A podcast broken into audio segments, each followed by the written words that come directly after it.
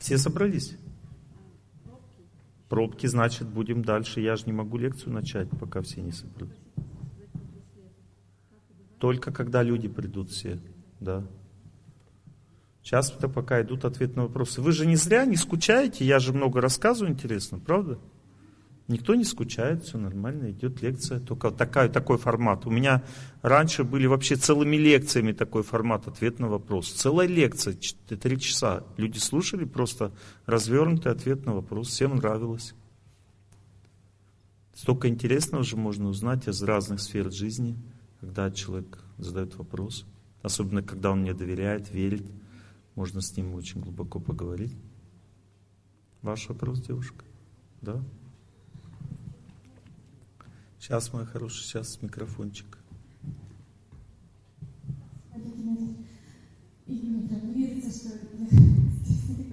Мне тоже не верится. Вот я только ночью сегодня прилетел, уже с вами встретился.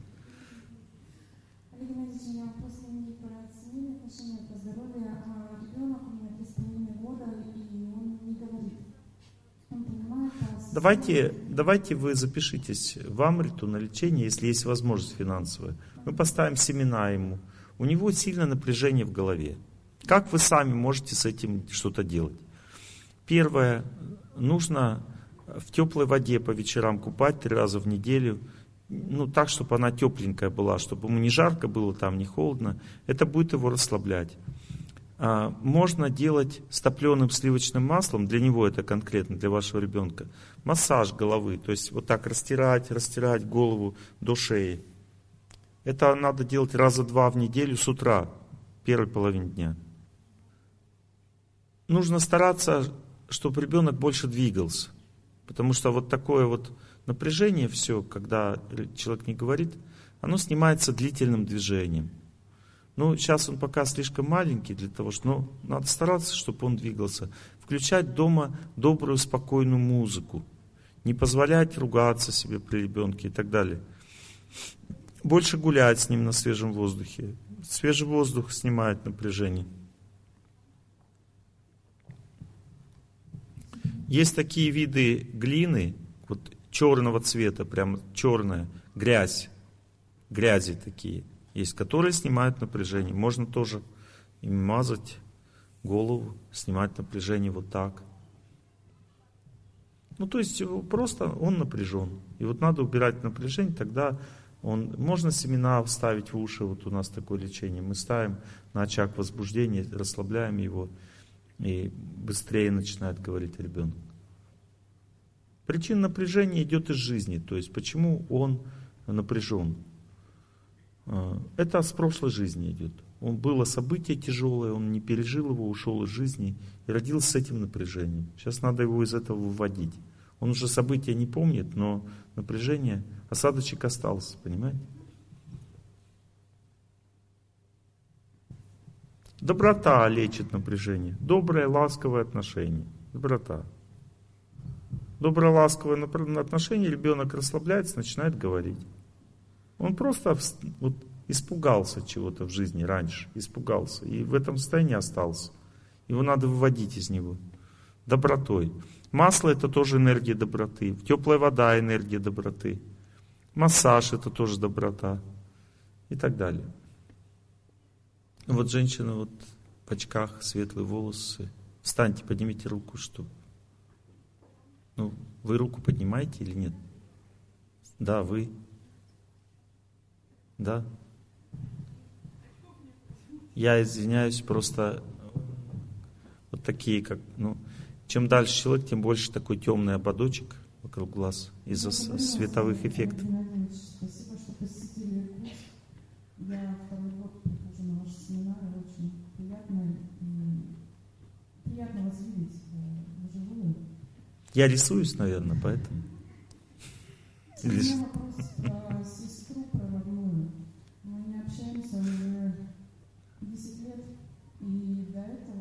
Она в депрессии находится. Так ведь? Вроде нет, у нее все хорошо, она живет в другом городе. А, я ее видела. А почему ваше объяснение? Почему вы не общаетесь? У нас был нерешенный финансовый вопрос. Остался осадочек, да, такой приятное чувство? Ну, она считает, что я была инициатором вот этого как бы ссоры, а. Деньги разрушают отношения, деньги, Ну, власть. общались. Вот. Это самая главная причина. У вас нет э, такой возможности сильно общаться. Это называется нет совместимости, а точнее тяжелая судьба между вами стоит. Разделяющая вас судьба такая. Это идет, это, да, да, это не, не с ней связано. Это связано э, опять с прошлыми жизнями. То есть в прошлой жизни у вас был какой-то родственник, с которым вы не хотели общаться. Вели себя категорично по отношению к нему. И сейчас вы получили ответ вот такой. Точно такое же поведение по отношению к вам. Категоричный отказ от общения, жесткий стиль. А при, и при этом у вас в сердце сильное желание любви, доброты, благодарности и все прочее. Э, Ну, вы поймите, вы можете делать все, что угодно. Это все хорошо, и это будет смягчать ситуацию, но кардинально вы не сможете сделать так, чтобы она вот э, с вами была близка. Ну, то есть вы можете смягчить просто это, она будет получше к вам относиться, подобрее. Но прям вот испытать сильное чувство сестринское, которое вы хотите, вот ощущение, что есть сестра, что мы с ней дружим, любим друг друга, вы не сможете с этим человеком это испытать. Это невозможно. Но с другой стороны, вы можете найти себе такую подружку, как сестра, чтобы она была. Ну, видите, раз у вас такое желание есть, то вот Бог вам дал ее возможность реализовать через подружку. Знаете, что в прошлой жизни отвернулась от кого-то, она в этой жизни отвернулась от отца и его родственников. Но вы пока, вы, вот вы говорите, я вот в прошлой жизни, вы говорите, отвернулась от кого-то. Это фигня. А вот то, что она в этой жизни отвернулась, так это то же самое. Вам Бог показывает вас. Вот что вы думаете в этой жизни, мы чем занимаемся? Мы на себя смотрим. Одна женщина мне э, сказала, Олег Геннадьевич, покажите мне мо- мою судьбу, прошлую, прошлой жи- жизни. Я говорю, вспомните, как к вам относятся и вообще к людям, все ваши родственники, друзья, знакомые. Вот это и есть ваши прошлые жизни. Вы получаете, видите только то, что вы делали сами раньше. Больше ничего вам Бог не показывает. Это называется судьба. Ну, вот все, что вы вытворяли, то и вы и видите. И вы удивляетесь, как вообще можно так себя вести. Я согласен, удивительно это все. Но вы сами так себя вели. Это для вас не удивительно? Нет? Вот в этом прикол весь. Когда мы сами что-то делаем, нормально, это нормально. А когда кто-то другой делает, это ужас. Вот приведу пример. Э, Один мужчина мне рассказывал, что он, кстати, с женой стоял прямо. Это такой интересный такой случай, классно. Мне понравился. Хорошие люди. Ну, то есть, э, мужчина говорит, я возвращал свою жену молитвой там и все прочее, она не изменила, ушла от меня. И я ее вернул, вот она стоит. И на лекции, мы вместе на лекции, вот она, здесь, моя жена. Я ее вернул. Но осадочек остался. И я не могу ее простить сейчас, хотя она раскаивается. Она согласна, что виновата. Но я простить не могу. Помогите мне простить. Я говорю, сейчас расплюнуть вообще. Сейчас простите сразу. Он говорит, да, я так, мне трудно было, вы так легко. Я говорю, да, сейчас легко. Я говорю, вот смотрите, это вас не касается, вашей семьи вообще. Но я хочу сказать одну вещь, что когда человек сам изменяет, и об этом никто не знает, он как-то к этому нормально относится. А когда его близкий человек изменил, это просто кошмар для него. И он говорит, все, Олег Геннадьевич, простил. Спасибо. Тоже простили, все? Отлично, я рад за вас. Значит, вы мудрый человек, поняли, о чем я говорю. Мы очень удивляемся, это называется удивление. Нам непонятно, как человек вообще себя так может вести. Если мы это увидели, знайте, что это вы делали сами. Ну, потому что, знаете, вот, допустим, если э, рядом со мной какой-то человек, ну, что-то вытворяет, то есть только два варианта моей реакции. Первый вариант, я к этому нормально отношусь, понимаю, что ну, все возможно. И второй вариант, у меня все внутри переворачивается, я не согласен, у меня протест против этого в сердце. Это значит, что я это делал сам. Все. Если нет протеста, все нормально, как бы я, я понимаю, что всякое бывает в жизни. Еще хуже бывает. Но тогда я этого не делал сам. Бог нас зацепляет за нашу же судьбу. И понимаете, это протест против самого себя на самом деле. То есть человек бунтует против того, что он там сделал раньше. Все. У каждого человека в жизни надо это научиться принимать сквозь зубы, сквозь слезы, сквозь еще что-то, я не знаю.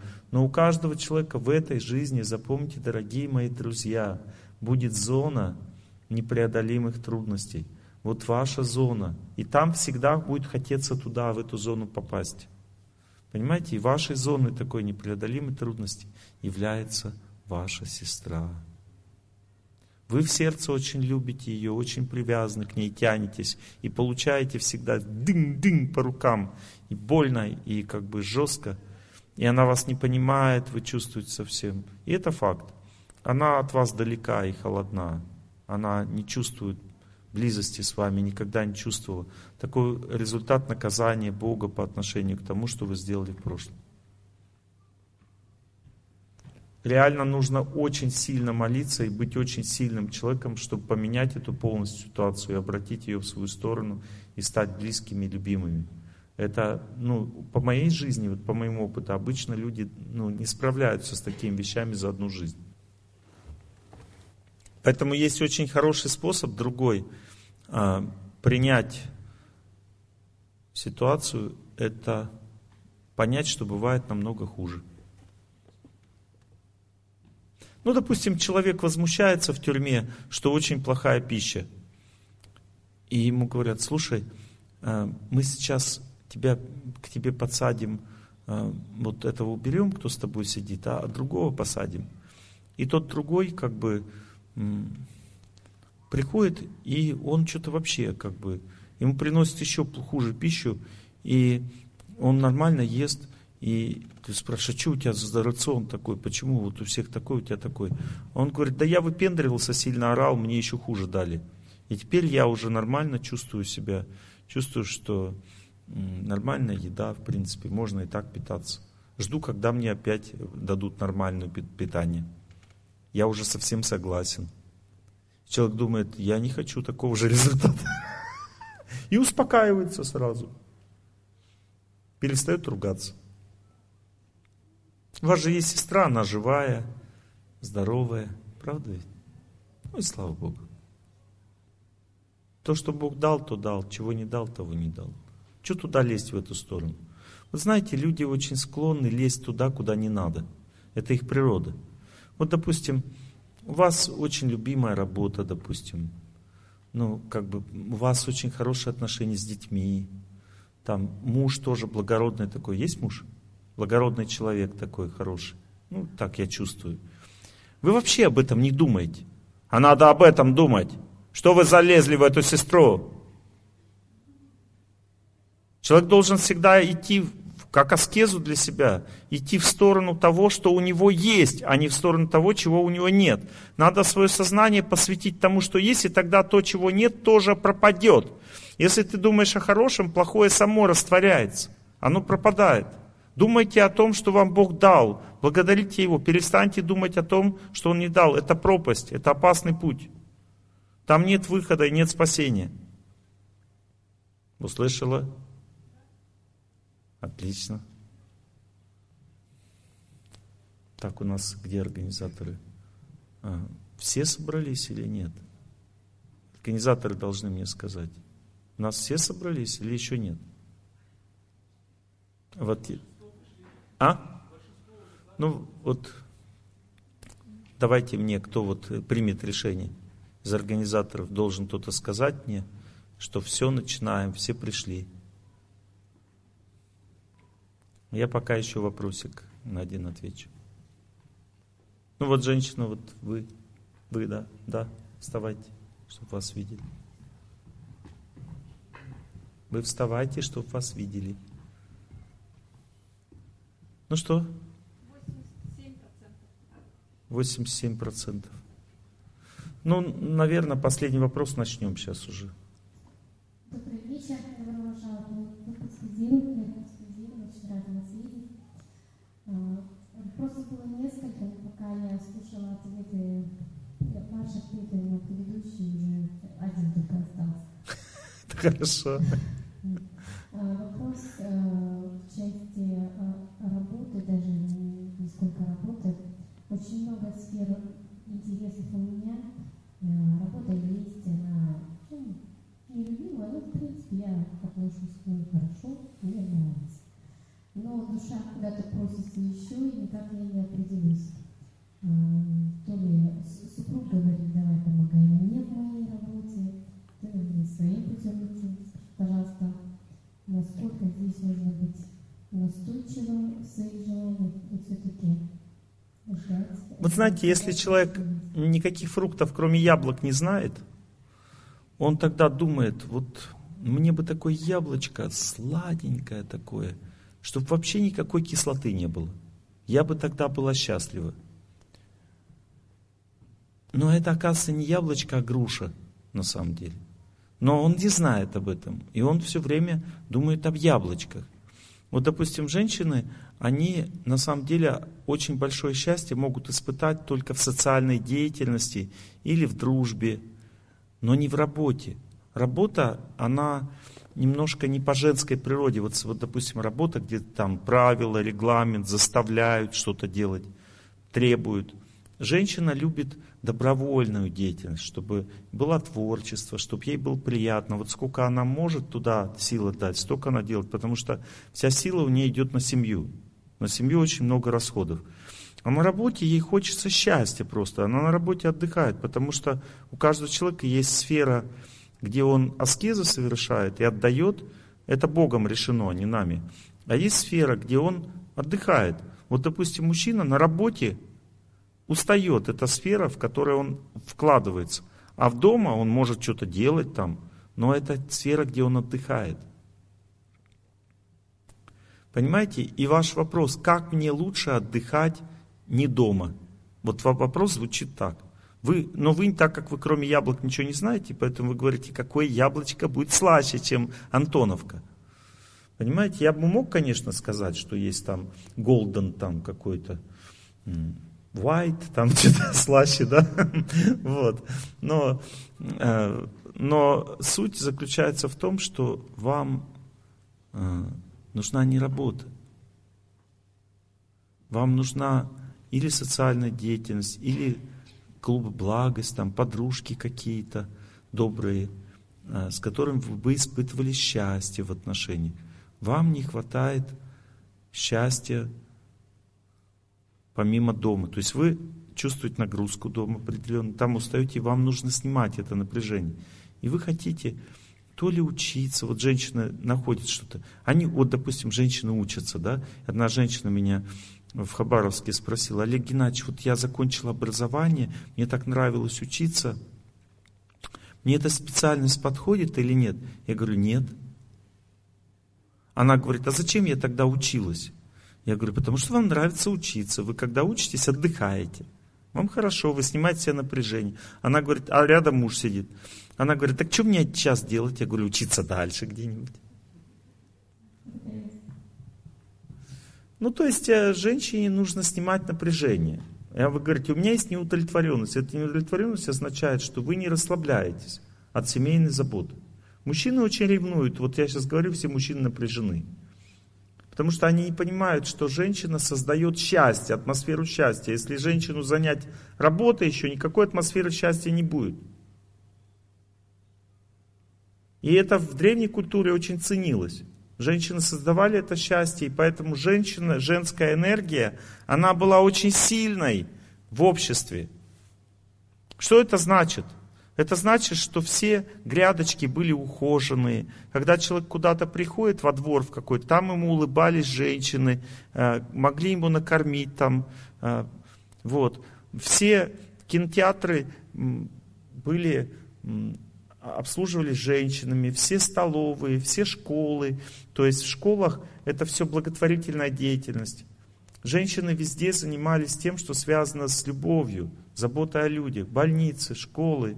А, выйду на улицу, гляну на село, девки гуляют, и мне весело. Сейчас нигде девки не гуляют.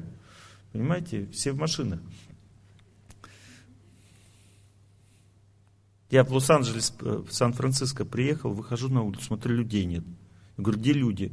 Он говорит, в машинах. Все люди в машинах. На улицах никто не ходит, все в машинах. Я говорю, а как жить? Ну, говорит, вот так и живем. Нет счастья, все в машинах. Никто не улыбается друг другу. Это женская энергия. Женщины должны создавать атмосферу. И в этой атмосфере должно жить общество людей. Поэтому дети становятся сердечными, мужчины становятся сердечными, собачки не злые, не гавкают, потому что женщины всех любят. Они создают атмосферу, понимаете? И они, им нравится это делать, они отдыхают, занимаясь этим. Им нравится заботиться о ком-то. Попечь пирожки не продать, а просто дать людям. Вот женщине нравится, она испытывает счастье от заботы просто. И она счастлива тогда. Если женщина не мотивирована деньгами, допустим, муж у ней не тупой баран, он понимает, что женщину не надо заставлять упахиваться, так будет лучше для всех. Он дает возможность ей заниматься тем, что ей нравится. И если она устает, он говорит, ходи меньше на работу или найди себе такую, где ты не будешь уставать. И она счастлива, она там работает, и она на работе тоже женщина может быть счастлива. Но а, есть условия. Она должна вот мне женщина одна рассказала, что ей нравится в работе. Это можно написать для всех женщин. Ей нравится, что отпускают пораньше. Можно чуть опоздать. Начальник очень добрый человек. Можно поперекусывать на работе и немножко поговорить с подружкой. Ну, в принципе, все это можно. Не то, что она только этим занимается. Там. Она работает, но все это можно. И такая добрая атмосфера по отношению к женщине женский коллектив, поэтому там все так устроено, чтобы им было приятно, женщинам. Я что-нибудь о работе сейчас сказал? Ничего. Я поэтому говорю, женщинам нравится атмосфера, в которую они идут из дома, чтобы снять с себя психическое напряжение, которое на них валится дома. Женщина, когда приходит домой, она отдыхает? Нет. Почему? Потому что там зона ее ответственности. Она беспокоится о муже, о детях, о чистоте. Если в квартире грязно, она с ума сойдет, и она не сможет быть нормальной. Ей нужно, чтобы было чисто. Если муж не накормлен, она не сможет нормально жить. Или дети не накормлены. Если кто-то болеет, она беспокоится о них, бегает. Слушай, Ваня, у нас ребенок болеет. Ну, что, все болеют. Вот, она бегает, Ване по барабану. Вот если он помирает, тогда другое дело. Ваня сам тоже не парится. Он болеет только в реанимации. Мужчины есть два состояния. Здоров, это первое состояние. Помер, второе. А в промежутках он не чувствует ничего. Он или здоров, или помер, одно из двух. У него нет понятия «болею». Или очень сложно оно вырабатывается в его организме. На, на настоящего мужчины. А женщина, она всегда болеет. У нее есть три стадии заболеваний. Первая стадия больна, вторая очень больна, третья вдова. Ну, то есть он уже помер, а она все больна. Она его задолбала. Женщина, когда больна, слушай весла. Кому больше всего будет доставаться? Мужу, потому что он виноват. Он не обеспечил мне счастливую жизнь. Вы разобрались, девушка? Или не очень? Не очень? Ну, перечисляйте, какие виды работы, а я вам скажу, где лучше. Ну вот, да, вот вы не знаете, где вам работать. Давайте будем перечислять, значит. А? Пение, танцы, вот это моя... Это не работа. Нет, но это не работа, это... Творчество. Творчество. Вот и занимайтесь им. Вот в качестве хобби, так Нет, ну как хобби. Можно не только хобби, можно сделать, допустим, а, хор какой-нибудь там, еще что-то, и делать это. Петь там, танцевать. Не обязательно хобби, это может стать даже работой, но суть не такая. Когда женщина... Вот есть женский труд, это творческий труд, а есть мужской, это работа. Надо вот это понять. Все, разобрались? Хорошо. Ладно, я думаю, мы начнем уже беседу. И э, начнем мы с чего? Со стресса? Нет, мы начнем с наших тараканов, да? Которые у нас сейчас на Земле существуют, да?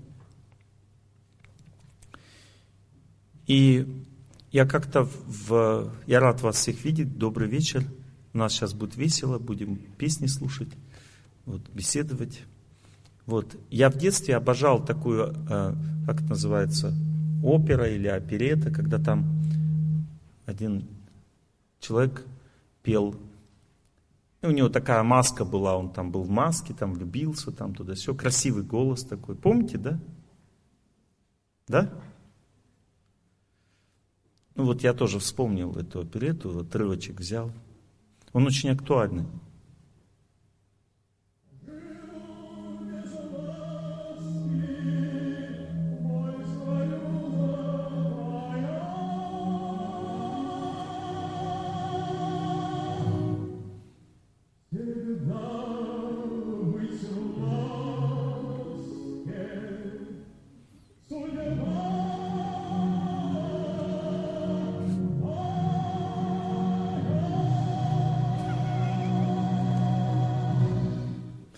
Классно?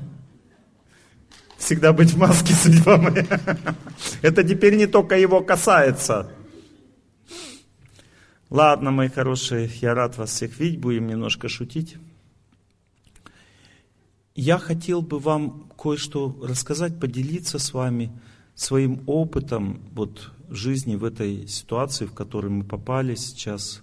Понятно, что опыт есть у всех, не только у меня, но я врач, и ну, так, так случилось, что я уже давно занимаюсь этой темой, гораздо раньше, чем вот коронавирусы начались. А, где-то 20 лет назад я зарегистрировал, запатентовал методику, в которой а, прикладываются травы определенные к руке, к ноге, там, и мы изучали, как это действует вообще на, на человека, на организм.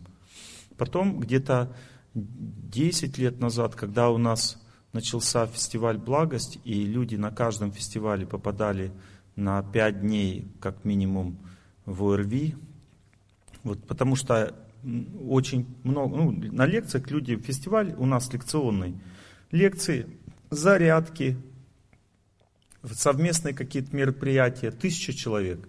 Ну, представьте, один из них приехал больной, через три дня уже все болеют. Вот вся тысяча человек. Так действует вирус, очень быстро распространяется между людей. Любой вирус. Вот. И у нас была задача сделать так, чтобы люди нормально отдыхали. Вот что нужно было, какое-то решение принять. И я это решение изучал, и в конце концов у нас появилась методика, суть которой заключается в том, что на руки, на руку, на левую руку, на левую ногу одевается а, такой браслетик, внутри которого насыпан порошок с травой. Тогда это был не коронавирус, а просто каждый вирус имеет... А, на, каждого, на каждый вирус приходилось прямо на фестивале подбирать свой состав для того, чтобы организм легко его распознавал, этот вирус, и легко с ним расправлялся. Ну, мы это называем иммунитетом. Ну, то есть это иммунитет, это или иммунитет. Понятно, что когда любой вирус мы лечим, это называется иммунитетом. То есть организма есть силы лечить этот вирус. Если говорить о, а, если говорить о истории, то а, примерно 5000 лет назад в древней культуре были точно так же вирусы, как и сейчас. А люди называли это каким-то тонким влиянием невидимым и называли это злыми духами.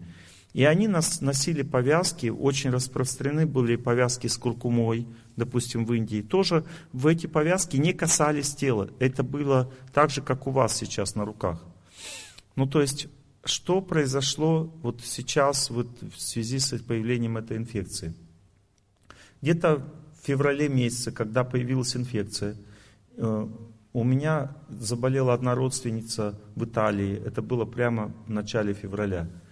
Я подобрал сбор с ней по контакту, то есть я не ездил в Италию, просто контактировал с ней, говорил ей сделать то-то, то-то, и подобрал сбор, а, простой достаточно тогда, там несколько компонентов было, имбирь, куркума, еще пару компонентов, которые помогли ей вылечиться и остаться живой. Потом она многим своим знакомым сказали, сказала этот рецепт.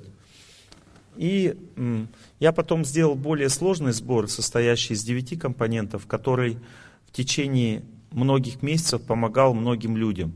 Ну, то есть через меня прошло сотни людей, которые заболели, и я провел их, им помогло, они, по крайней мере, они остались без осложнений, без пневмонии, там, без поражения нервной системы, почек и так далее.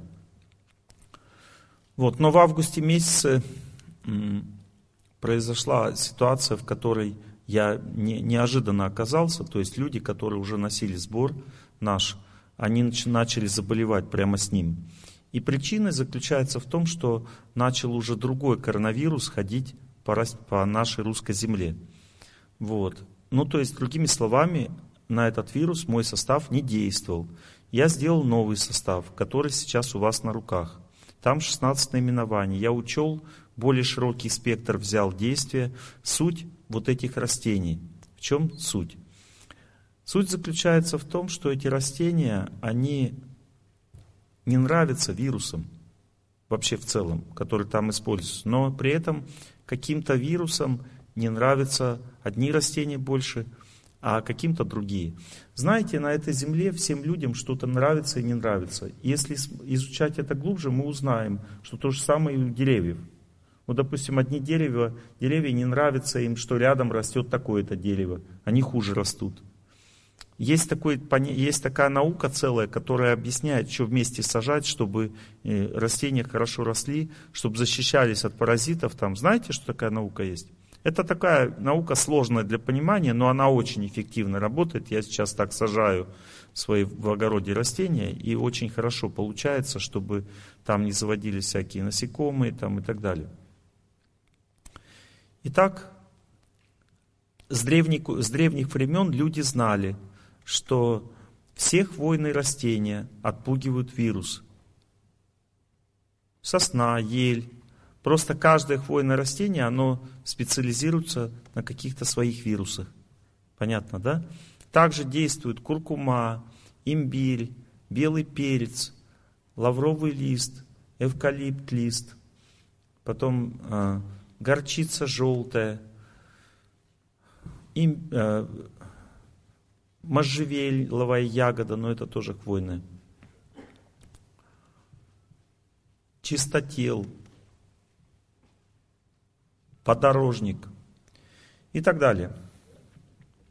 Есть растения, которые на микробы так влияют. Вот, допустим, как действуют горчичники. Ученые это объясняют тем, что горчица всасывается через там какие-то эфирные масла там через, ну, проникают сквозь поры. А на самом деле это просто э, рефлекторное воздействие. То есть человек горчицу прислоняет к легким сзади, и бактерии, стафилококк, обычно горчица хорошо действует на стафилококк и стрептококк. И они не могут размножаться в легких. Если у человека пневмония начинается, то а, э, горчичники это очень крутой метод вообще лечения пневмонии. Вот здесь примерно такая же ситуация. То есть вы, вот, вам сейчас на, на руки одели браслетики, да? Вот эта трава, которая там внутри, этот сбор, он будет действовать 24 часа. Ну, то есть вы можете сутки носить, и если у вас там вирусы в организме есть, то в это время, когда вы носите, очень сильно организм с ними будет разбираться. То есть вы почувствуете, что включилось лечение. У некоторых даже чуть-чуть температура может приподняться, хотя была нормальная. То есть распознавание вируса, уничтожение возрастает в сотни раз благодаря вот этим браслетам. Это не реклама браслетов. Я вам рассказываю сейчас, что делать, как выжить в этой ситуации с этой болезнью. Вам хочется это знать или нет? Я вам да, буду давать сейчас практический совет.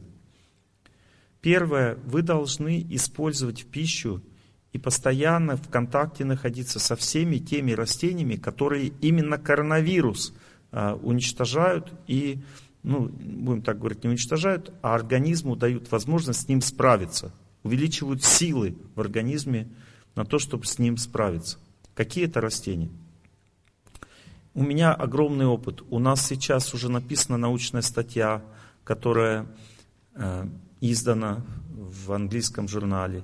Сейчас мы собрали 1800 людей, участвовал в исследовании, человек, 50 из них на приборах мы провели, 1500-1600 человек просто носили наши повязки, и кто-то чем-то болел, они все анкетировались. 300 человек болели, и мы их пролечили, из них 80 с положительным тестом. Вот такой огромный объем работы мы провели вот с этими э, браслетами. И не только. То есть у нас выработалась определенная методика. Ну, то есть мы людям не запрещали употреблять антибиотики, противовирусные препараты, но мы давали свой комплекс им. Этот комплекс вы можете узнать, если вы включитесь в, сам, в саму систему. То есть э, в чем заключается проблема? Вот вы браслет носите, у вас какие-то есть вопросы, потому что всегда все индивидуально.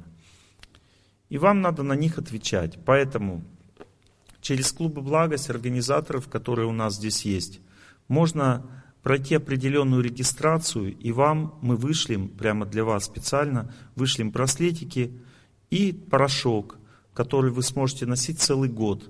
Вот это на год порошка и браслетиков, это будет стоить всего ну, 300 рублей. Причем это пожертвование, а не оплата. Это благотворительный проект. Если у вас нет денег, вам можем бесплатно дать.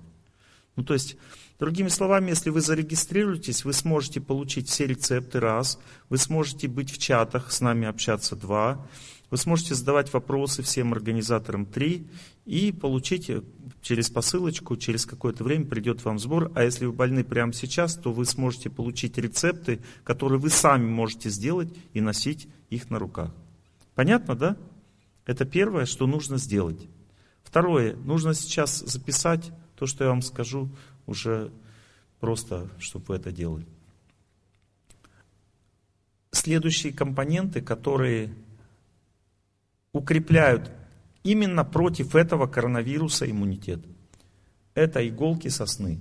Как ими пользоваться? Берете две иголки сосны на стакан воды, то есть отвариваете там литр ну, соответственно, рассчитали, сколько иголок сосны на литр, отвара сделали, а, добавили воду и пьете просто воду с иголками сосны. То же самое иголки ели. Тоже две иголки ели на литр.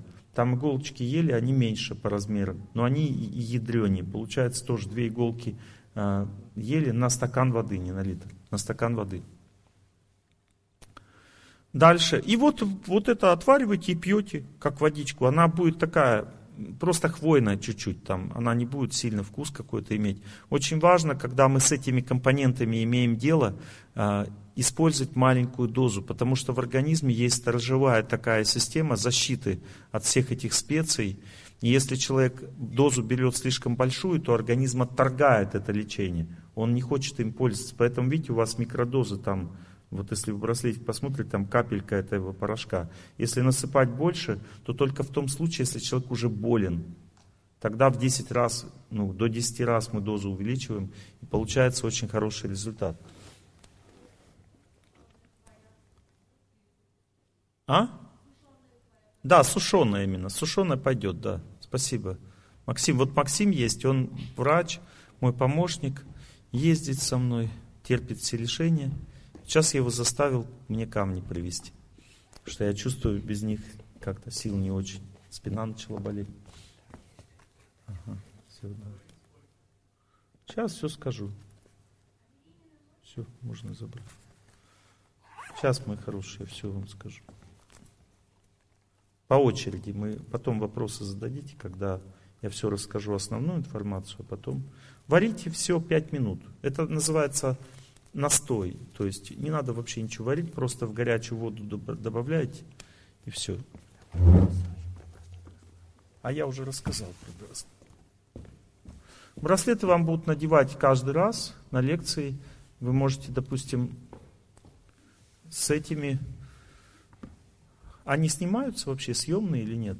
Как они? Они, а, на завязочке, да, у вас съемные. То есть можно как делать? Допустим, вы пришли на лекцию, после лекции поспали с ними, и все, и сняли. И на следующий день, может, с этими же браслетами еще один раз так тоже. По 12 часов, два раза. Можно по 6 часов все лекции с ними ходить. Они 24 часа действуют. Вот эти вот конкретные. Ну, вот это порошочек вот это. А, следующий. А, беременным конкретно елка и сосна не подойдет. Но я вам скажу, что подойдет из тех наименований, которые влияют на коронавирус.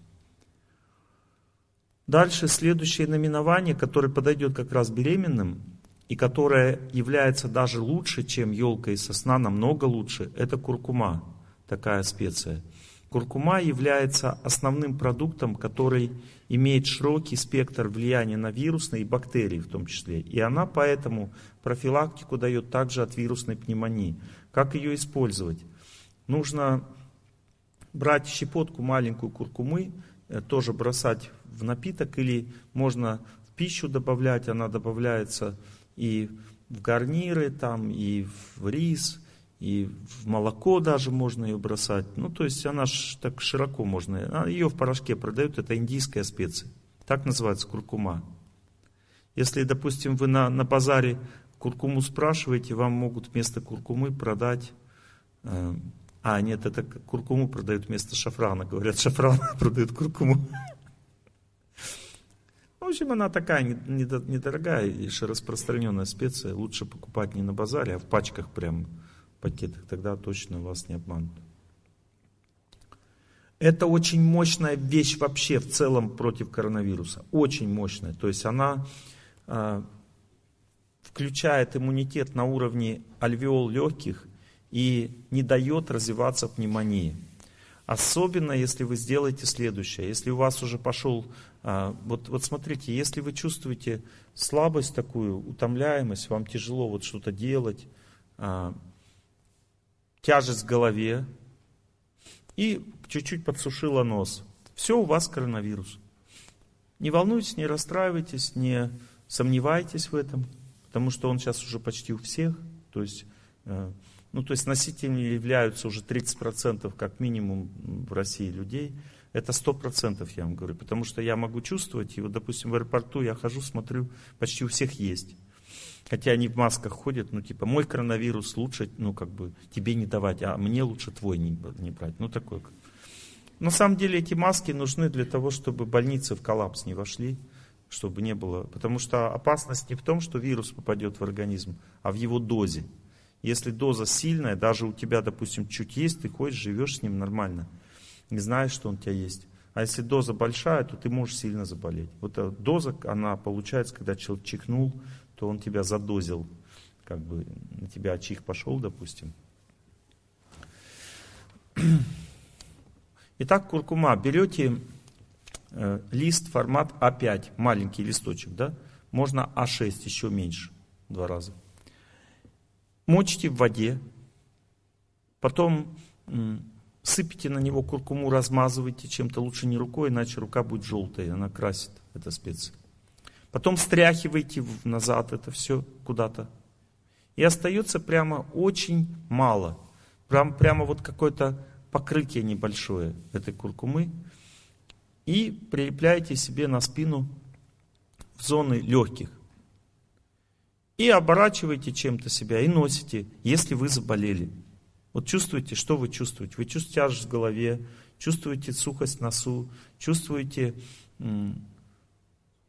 слабость сильную, волевой фактор страдает, делать ничего не хочется, сразу хочется спать больше, как сурок человек спит, хочется больше. Это значит, что он у вас уже есть. Ленинградский почтальон, это он, это он. Вот, не надо бояться коронавирус, все, всех запугали, как нормальный вирус. Если правильно все делать, вы никогда ни, ни осложнений не получите, ничего, сто процентов. У меня тысячи уже результатов, вот люди прошли, нормально все. Вот. Его нельзя пускать в легкие. Что это значит? Это значит каждый день горчичники из куркумы ставите на спину. когда вы снимете горчичник, вы увидите, что там желтое пятно осталось на спине. Вот и хорошо, потому что рефлекторно в микродозах куркума будет продолжать защищать легкие. И этот коронавирус не сможет вас убить, потому что он убивает в основном людей через легкие. Он ослабляет иммунитет легких, потом туда бактерии садятся, разрушают. Он вообще коронавирус, он не легким питается, он питается капиллярами. Понимаете, он убивает капилляры. А капилляров очень много в легких, почках и голове. Поэтому вот и страдают эти все системы. Вот. Куркума действует на организм очень глубоко и препятствует углублению этого вируса вот, в ткани. Запомнили, да? Употребляем внутрь понемножку, потому что если вы будете увлекаться, то пострадает поджелудочная железа, пострадает сердце, сердцебиение могут начаться, может боль в поджелудочной. Это значит, вы обожрались куркумы. С испуга это происходит. То есть какая доза вот взрослому человеку на один прием? Это щепотка маленькая. Вот эта доза, которая не будет вас разрушать и будет сильно предохранять вас от этого вируса. Понятно, да? Специя есть такая имбирь, которая как бы прославилась, вернее, я прославился из-за нее, не знаю, кто прославился больше, но суть такая. Вот когда тот штамм коронавируса был, который до этого, на него очень хорошо, он хорошо, на него, его очень хорошо подавлял имбирь. Это то, что я заметил со своей родственницей. И я сразу людям на лекции сказал, это было ну, тогда я ездил, по у меня был тур, как раз начиналась у нас пандемия в России. В это время еще разрешали читать лекции, но уже там все трубили в трубу, что все опасность. Ну, я просто людям рассказал, какой-то добрый человек взял это все, вырезал и пустил свободное скачивание в интернет. Так люди все перепуганы, через две недели во всей стране имбирь подорожал в 10 раз, вот, во всех странах русскоязычных там 5 раз где-то в среднем. Э, каждая бабка знала, что надо жрать имбирь, но сколько жрать конкретно, никто не знал. Ну, если как бы имбирь помогает, значит надо жрать много. И поэтому по Первому каналу меня пропесочили, вот, сказали, что я сомнительный человек. Вот, ну, примерно так. И, и имбирь как бы перестали все жрать, потому что там доктор один выпустил, выступил. Вот это мне очень выступление понравилось. Он говорит, но вы понимаете, это очень сильно действующие вещества. Вот ко мне поступил человек с острым панкреатитом. Почему? Потому что он а, полкилограмма а, маринованного имбиря сожрал вот благодаря таким заявлениям. Ну, понимаете, если людям рекомендуют антибиотики, пачками же никто не жрет. Вот представь, врачи там какой-то антибиотик порекомендовали, и в больницу поступил какой-то больной, он сожрал пачку антибиотиков сразу. Это нормально вообще так мыслить или нет? У каждого продукта есть э, как бы... Это специи вообще-то, имбирь. Кто-то, как яблоки, специи ест, кто-то нет. Нет. Поэтому я вам говорю, очень маленькие дозы, мои дорогие друзья. Не надо увлекаться, иначе будет только хуже, а не лучше. Имбирь, можно ли пить имбирь? Можно, но он конкретно, вот этот коронавирус, который сейчас ходит, не лечит. Но он укрепляет целым иммунитет. Следующее, итак, куркума, да, иголки сосны, иголки ели. Дальше следующий продукт, да.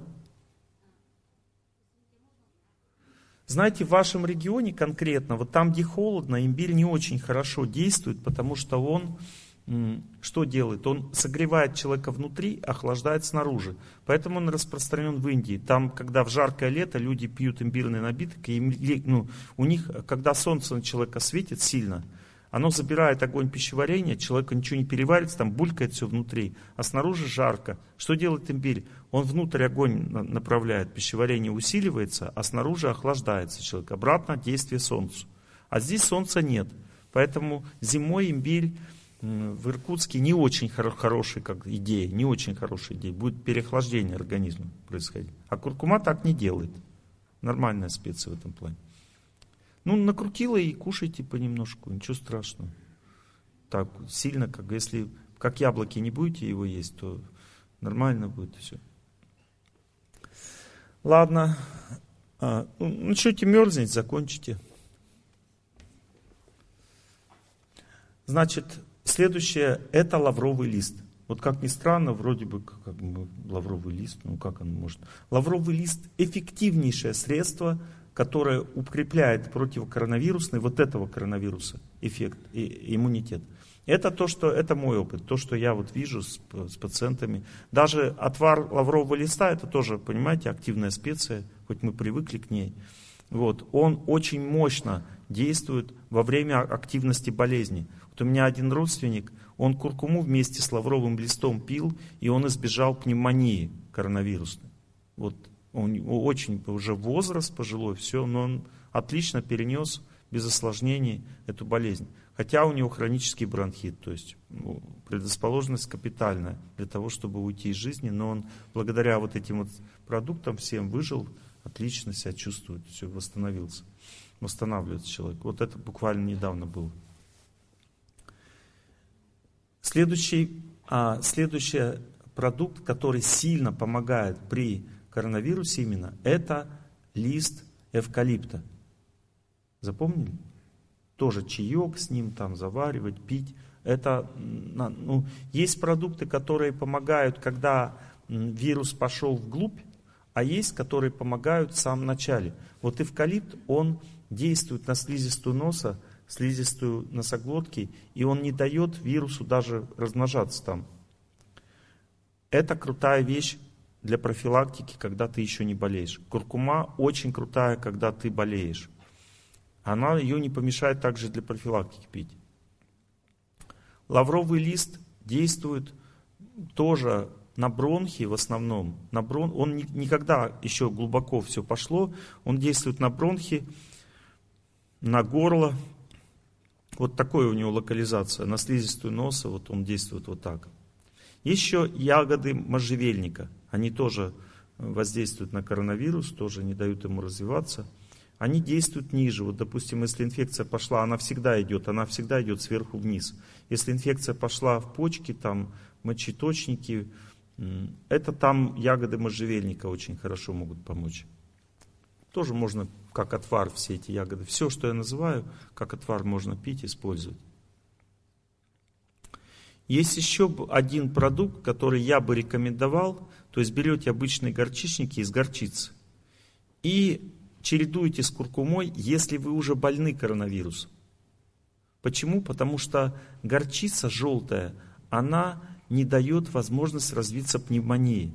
И у куркумы с горчицей разные спектры воздействия. Есть разные бактерии, там, которые могут сделать пневмонию. И вот если день из куркумы горчичники на спину, а день из горчицы, то защита от пневмонии очень высокая получается. Запомнили? Теперь, если вы пришли домой и чувствуете першение в носу и першение в горле, значит вирус какой-то у вас уже внутри. Что делать? Берете солевой раствор в интернет почитайте там, как промывать нос солью. Это очень мощная вещь. Вот нос э, прополоскали рот солью, вируса там уже нет. Он сразу уничтожается моментально прям в слизистой. И это мощное просто... У меня есть знакомые, которые вообще ничего не делают, они ленивые. Они только следят за своим самочувствием, ощущением в носу и всегда э, промывают нос солью. И у них вообще никаких проблем. Один вирусолог, очень такой именитый, академик, он именно это рекомендовал как основное средство для профилактики от коронавируса. А вся соль морская. Просто есть пиар, допустим, вот, допустим, заводик какой-нибудь натриевой соли простой, он не пишет, что это морская. Хотя это морская. А другой пишет. Просто есть разные виды соли, допустим, есть земляная соль, но она красная. У нас ее вообще нет. У Сольск есть соль там, каменная, да, соль. Но она белая? Белая. Ну, есть разная соль, она вся хорошая, разницы нет. Есть разные виды соли, лучше не увлекаться одним видом соли, лучше использовать пищу разные, так будет полезнее для здоровья. Черная соль есть прям черная, каменная, очень тоже полезно. Промывайте любой солью нос, будет всегда помогать. Также, если вы не можете солью промывать нос, то тогда берете звездочку вот эту вот вьетнамскую или любой бальзам вот этот вот И нюхайте просто. Не надо там мазать, потому что это сильнодействующие эфирные масла, они могут сжечь слизистую. А вот если вы просто нюхаете, то вирус загибается сразу там, потому что эти эфирные масла очень агрессивные, и вирусы их не любят. Запомнили?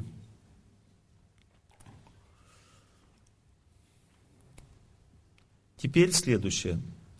Вот когда вирус попадает в организм, то в организме происходит несколько вещей, которые вы должны знать. Кроме того, что описано в патологии развития вируса, хочу вам сказать, что во время любой инфекции у человека сильно снижается пищеварение и иммунитет.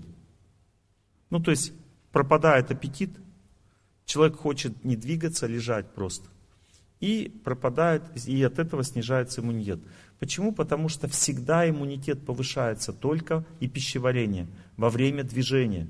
Запомнили? Вот вы заболели, допустим, бегать не надо, прыгать не надо, штанги поднимать не надо, а, а длительная ходьба надо очень. Хорошо одеться, чтобы тепло было, и идти, идти, идти. Понимаете? То есть часика полтора-два надо каждый день ходить, если человек чувствует, что он заболел. Для чего? У него вырабатывается во время ходьбы иммунитет, улучшается кровообращение, и у него улучшается пищеварение. Будет нормально кушать, а пища нужна для того, чтобы выжить. Потому что в организме идет борьба. Понятно? Это, допустим, война идет, если э, поставки продовольствия, там, патронов прекратились, то армия проигрывает. Вот так же здесь. Поставки все идут через движение, запомните это. Поэтому заболели, спать надо, отдыхать много, обязательно. При свежем воздухе нужен тоже обмен хороший. И двигаться. Проснулись, пошли. Устали, легли. Вот такая система жизни. Следующее, что нужно знать. Вот вирус большинства людей в организме. Почему они не болеют? А потому что для болезни вирусу нужны токсины в организме. Эти токсины, они разъедают э, сосудистую стенку, и потом вирус в эту воспаленную зону входит и начинает размножаться. Что создает токсины? Токсины создает обжорство на ночь. Запомните, это один из самых главных факторов развития вирусной инфекции, это переедание на ночь. Потому что организм имеет сильное пищеварение только в обед. Это зависит от солнца. Чем выше солнце, тем лучше переварится пища. Чем ниже, оно не имеется в виду там север, а просто вот эти циклы. Ну, то есть, есть обед 12 часов дня, пищеварение максимальное. Вот и кушайте больше всего.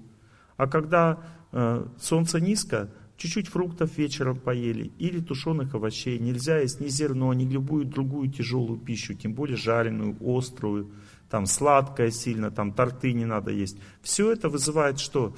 Вы просыпаетесь, у вас слизь в горле, у всех по-разному. У кого-то в горле, у кого-то в носу, у кого-то в глазах, у кого-то башка тяжелая. Все, там будет вирус размножаться. Потому что после непереваренной пищи токсины пошли вверх у человека после еды, всегда так происходит. И они садятся в горле, в носу, в глазах и в голове. Все, дальше вот где-то из этих мест у вас болезни начнется. У кого-то в горле начинается, у кого-то в носу, у кого-то в голове, у кого-то в глазах. Итак, первый фактор – это самый главный. Вот у нас на фестивале «Благость» всегда была возможность зайти в столовую в любое время и покушать. Вот у нас так. Все кормили желающих. Между обедами, завтраком, ужином. Я людям говорил, если хотите, можете проэкспериментировать. Покушайте вечером перед сном и утром заболеете уже гриппом. Тогда не было еще коронавируса, просто они экспериментировали. Они говорят, да, Олег работает. Ну, работает как бы пять дней. Пропало у тебя из фестиваля. Че приехал? Лежать на постели?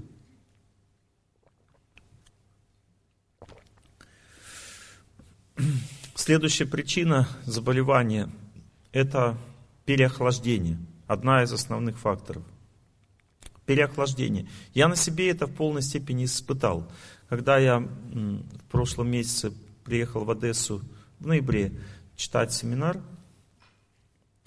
я пошел купаться в море. Я люблю купаться в ледяной воде. Я сделал зарядку там на ветру, на свежем воздухе и пошел купаться в море почувствовал, а организаторы, они прямо с вирусом, как бы они болеют прямо коронавирусом. Вот, но я его хватал много раз понемножку, как бы, я думаю, ну, болейте, болейте, что мне, я не боюсь. Потому что я с ним знаком, у меня, у меня нет проблем с ними, с ним, с этим вирусом. Ну вот, а я вирус-то хватанул от них, потом пошел в море, искупался и чувствую, переохладился. И некогда было погреться. Обычно я в ванне погреюсь и все, и нормально. И весь день я там лекции, встречи там туда-сюда, и потом вечером чувствую уже так немножко озноб пошел. Думаю, надо в горячей ванне полежать. Ну и с дуру перележал. То есть я сначала переохладился, потом перегрелся, а вечером пошла температура. То есть все барьеры были разрушены, и вирус у меня у крепкого человека, который правильно живет, пошел внутрь. Замечательно. То есть зачем это Бог мне сделал? Чтобы я попробовал на себе, как вот я увеличил дозу в, в порошке порошка в два раза, в 10 раз, поставил схему определенную, начал пить вот эти отвары, все делать так, как я говорю. Через два дня, то есть у меня температура была до 38 два дня, ни одышки, ни кашля, ни насморка, ничего у меня не было вообще. Просто жар в теле и все. Чувствуется влияние вируса. Через два дня все, я чувствую себя отлично, температура спала, никаких антибиотиков я не пил. Я один раз выпил только жаропонижающий, потому что у меня был перелет, и там это мерили температуру. А что там дальше с тобой сделать, я не знаю, там в Турции, допустим. Куда они тебя там поведут, если повышена температура. Поэтому я просто выпил, чтобы ее не было. А так мне и сто лет не надо было даже это пить. Через четыре дня я уже свои 17 километров побежал. Это в Питере было, там холодно было, мороз. Я уже чувствовал себя, чувствую, вирус есть в организме, но я его просто бегом сжег. Я побежал, кровообращение сильное, все, повязки на мне, и до свидания. И все. Вот так я им переболел. От переохлаждения, то есть переохлаждение является сильным фактором. Будьте осторожны. Перегрев также сильным фактором. После бани можете заболеть. Если вы в баню сходили в парную, надо потом охлаждаться после парной. Баня это хорошо, она сжигает все вирусы, но при этом надо пере... ну, потом после бани в холодной воде побыть какое-то время, чтобы горячим не пойти на улицу. Следующий фактор, который вызовет болезнь, это гнев, раздражение, скандалы. То есть сильно снижается иммунитет у людей, которые в, на нервах живут. Падает иммунитет, а вирус есть в организме. И в результате как бы тю-тю. Понятно, да? Теперь, если вы заболели, знайте, что если вы заболели, то в любом случае страх перед этой болезнью раз, пессимизм два, ощущение что все плохо, три, все это снижает иммунитет. Ну, все плохо, значит, э, под Иркутском где-то найди себе земельку, как бы купи себе дерево и готовься. Вот, если все плохо. А если не все плохо, значит, надо понять, что когда человек верит и в оптимизме находится, это способствует выработке иммунных тел. Вот сама эта идея, вот просто, что все нормально, мы сражаемся, мы побеждаем, это очень критически важный момент, дорогие мои друзья. Потому что вирус на самом деле очень сильный и жесткий. С ним шутить нельзя. Он очень жестко бьет по нервной системе, по легким, может вызвать серьезное осложнение. Понимаете, поэтому с ним нельзя шутить. И вот все, что я сказал, все комплексы. Но если вы чувствуете затруднение дыхания, температура не снижается 3-4 дня, тогда скорая помощь и в больницу. Но, скорее всего, если вы все, что я сказал, будете делать, то, скорее всего, не будет ничего такого. Но все равно исключать не надо. Надо ли носить маску? Надо, но не увлекайтесь слишком сильно, потому что когда человек через маску дышит, у него снижаются защитные силы. Потому что кровообращение снижается, кислород, поступление кислорода снижается. Поэтому не надо всегда быть в маске, вот это не вариант. Но вообще, как бы, что касается вируса, не думайте, что это прямо вот то, что сейчас возникло, что люди раньше с этим не сталкивались. И все знали, что делать. Люди знали, что с этим делать.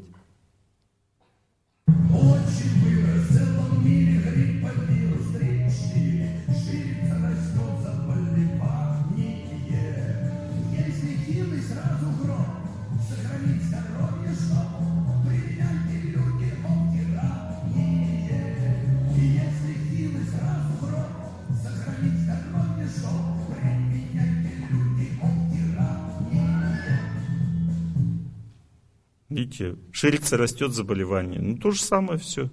Не то, что у нас это только появилось. Если хилый, сразу в гроб. Это же, как бы, классика, понимаете? Просто с, этой, с этим вирусом это больше выражено, чем раньше. Ну, все знали.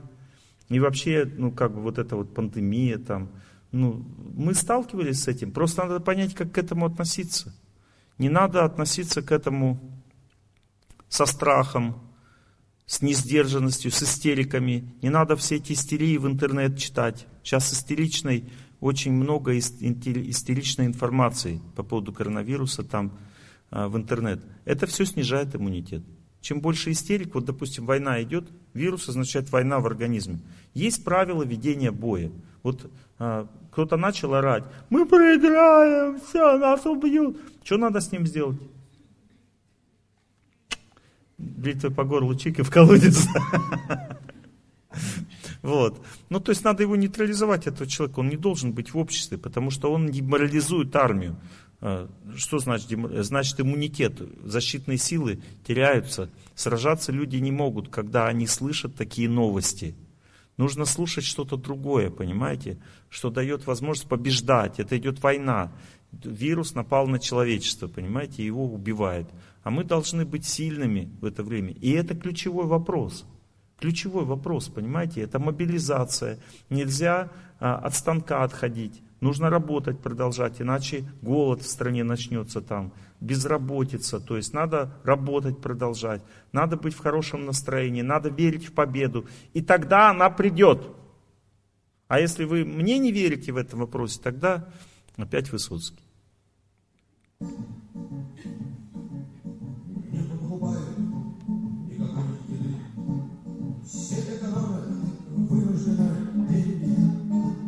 Халерогозит строили, но люди вновь спокойствием закрыт как Кавказ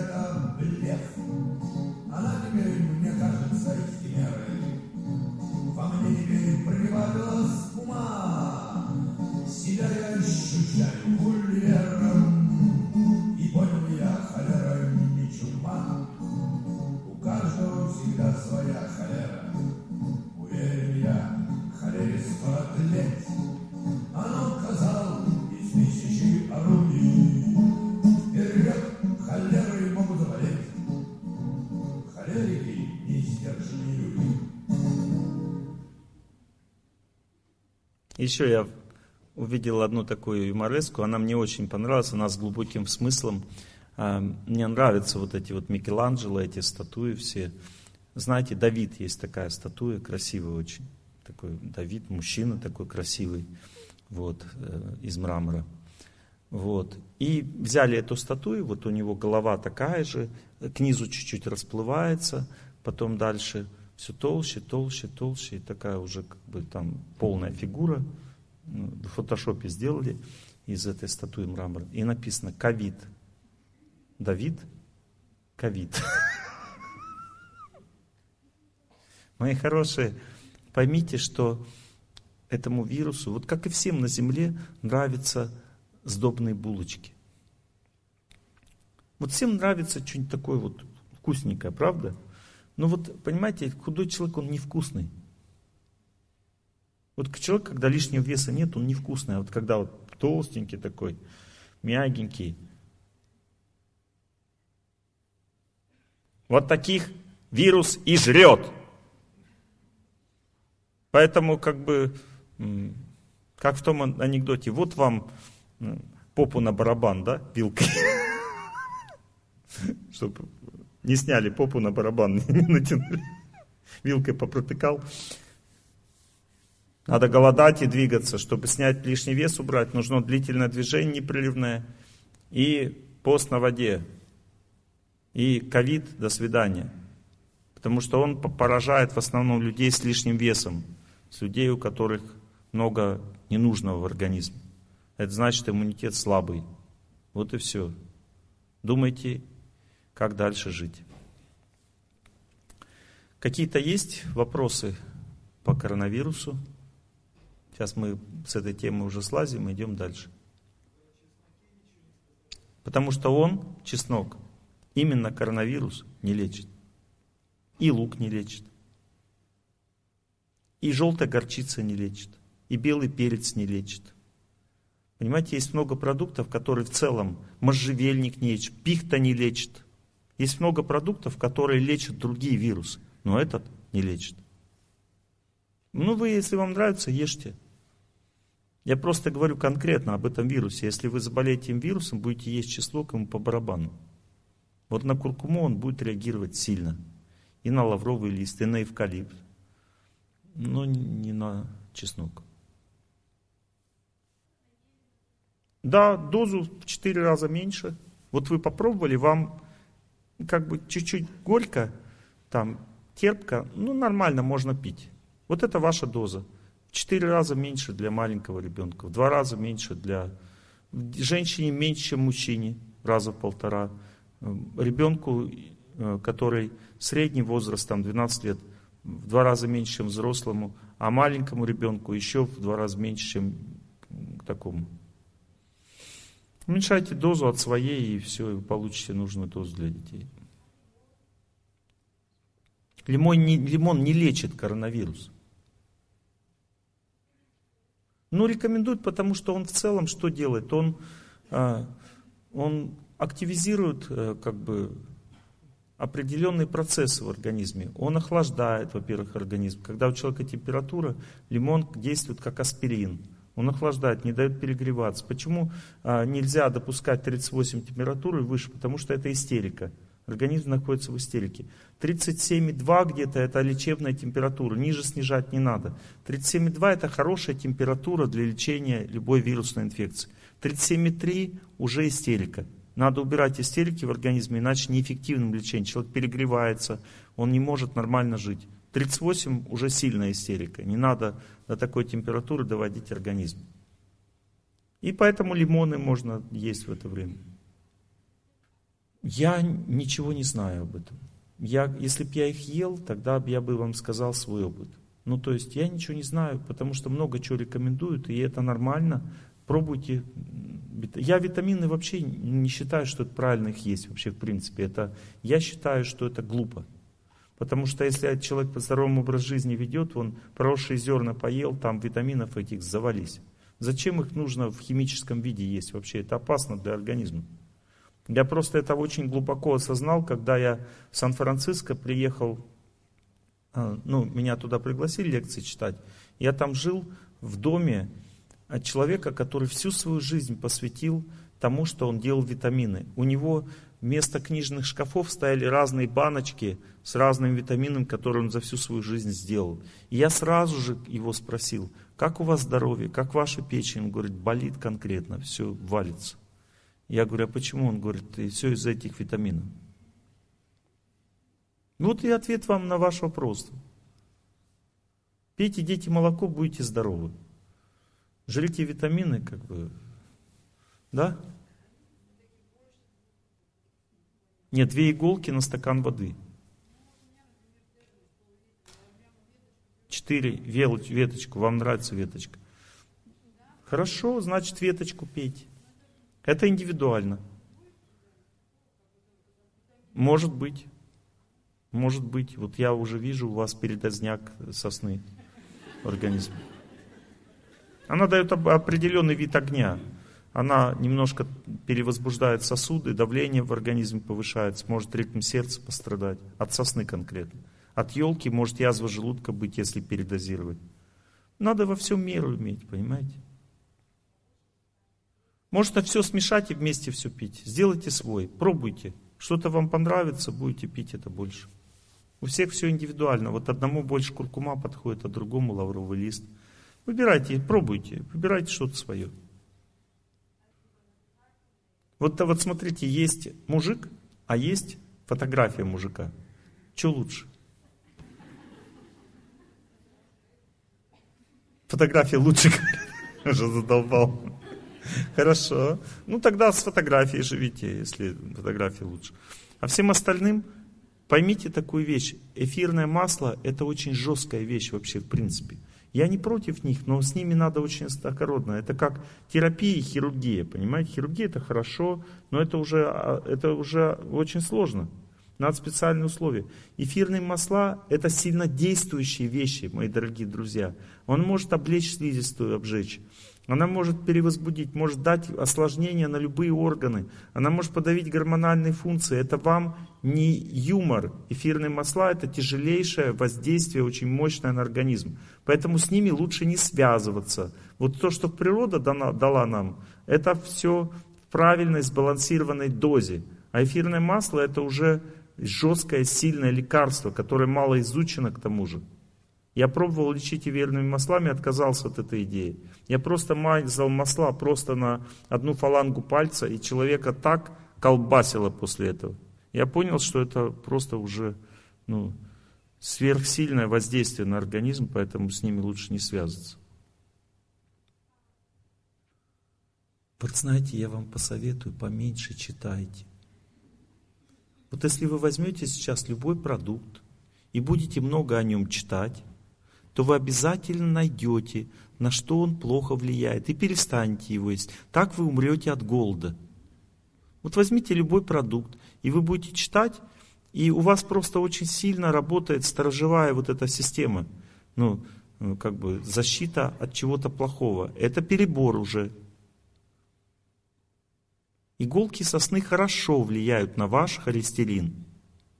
А если у человека очень много холестерина в организме, а его начинают выводить из сосудов. Если говорить о иголках сосны, то это супер средство для борьбы с атеросклерозом. Вопрос в дозе. На сухую голодание может вызвать коронавирус, потому что оно ослабляет иммунитет. Самое адаптированное и правильное голодание это голодание на воде. Все остальные виды голодания это лечебные виды, они опасны сами по себе всегда. Понятно? Водичка, с водичкой. Самое лучшее. Никогда нельзя заниматься голоданием без длительного непрерывного движения. Если вы гиподинамичен и голодать начинаете, все токсины пойдут в кровь. А так, если вы двигаетесь, они будут перевариваться и выводиться из организма. А так они будут в нем находиться. Поэтому очень опасно голодать и не двигаться. Это очень опасная идея. Ладно, мои хорошие, теперь беседа по стрессу. Все, у нас совсем другая тема пошла. Мы ради нее собрались. Почему? Потому что сейчас тяжелый период на Земле. Это астрологический тяжелый период. И он вызывает у всех напряг. И многие люди находятся в депрессии, в стрессе, в психическом перенапряжении, у них рушится жизнь, рушатся семьи, э, рушится социальная активность. Поэтому я в основном читаю такие темы, езжу по городам. Победа над судьбой в наше время, преодоление стресса, основные темы, которые я читаю сейчас, потому что они самые важные сейчас для человека. Итак, что такое стресс? Стресс – это не нервное напряжение. Стресс – это не психанул. Стресс – это не трудности на работе.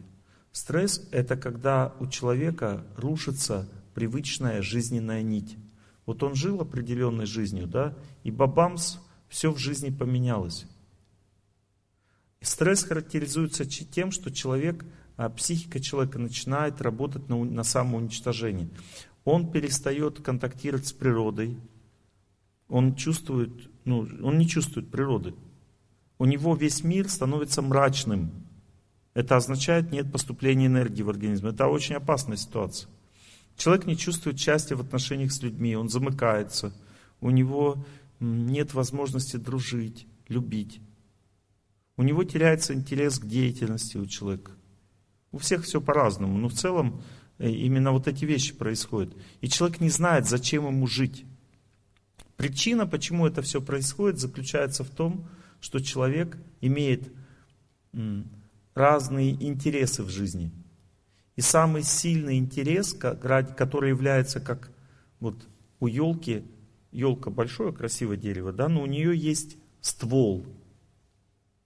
И все веточки от него растут, да, ствол. Вот запомните, стволом жизни человека является вера. И мы не знаем, мы не изучали эту тему, не знаем, что такое вера. Есть интересы разные. Вот я хочу то, хочу все. Вот мои желания являются верой моей или нет? Неизвестно. Вот, допустим, человек влюбился. А насколько сильно он влюбился? Неизвестно. Вот когда человек очень сильно влюбился, и смысл самой жизни становится для него это вот этот человек, который он влюбился, тогда это называется любовь вера. И эта любовь вера, мало того, что она тебе не даст этого человека, она еще тебя прибьет.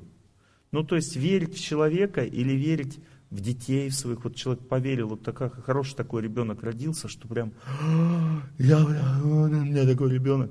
Это очень опасно, потому что это может привести к тому, что у тебя разовьется к нему любовь вера, и ты начнешь боготворить этого ребенка, а он начнет наглеть. Он же маленький, неразумный. Его все, ой, и, ну, он будет сразу капризным расти, таким злым.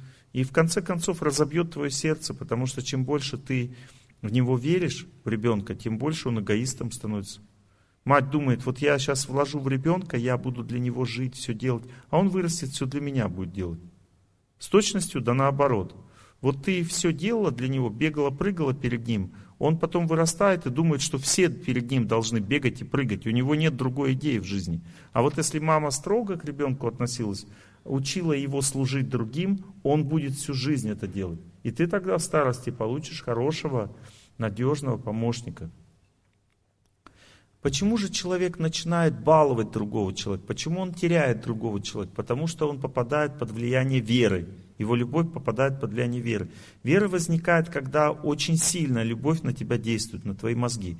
Все люди мечтают о такой любви. Вот каждый человек думает, как, где же мне встретить, встретить такого человека, чтобы я так сильно его полюбил, чтобы вот всю жизнь был счастлив. Вот такие мечты есть у всех людей на земле. Это нормально, потому что люди мечтают о Боге на самом деле, потому что именно Бога душа так может полюбить. Мы хоть и ничего не знаем об этом, потому что нам Бога представляют как такого на тучке сидит злой такой, как бы, и он всех карает постоянно.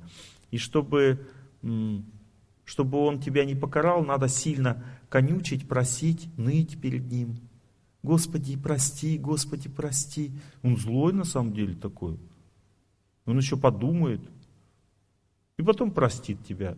Ну, как бы, хозяин, барин там. Понимаете, вот Бог совсем не такой.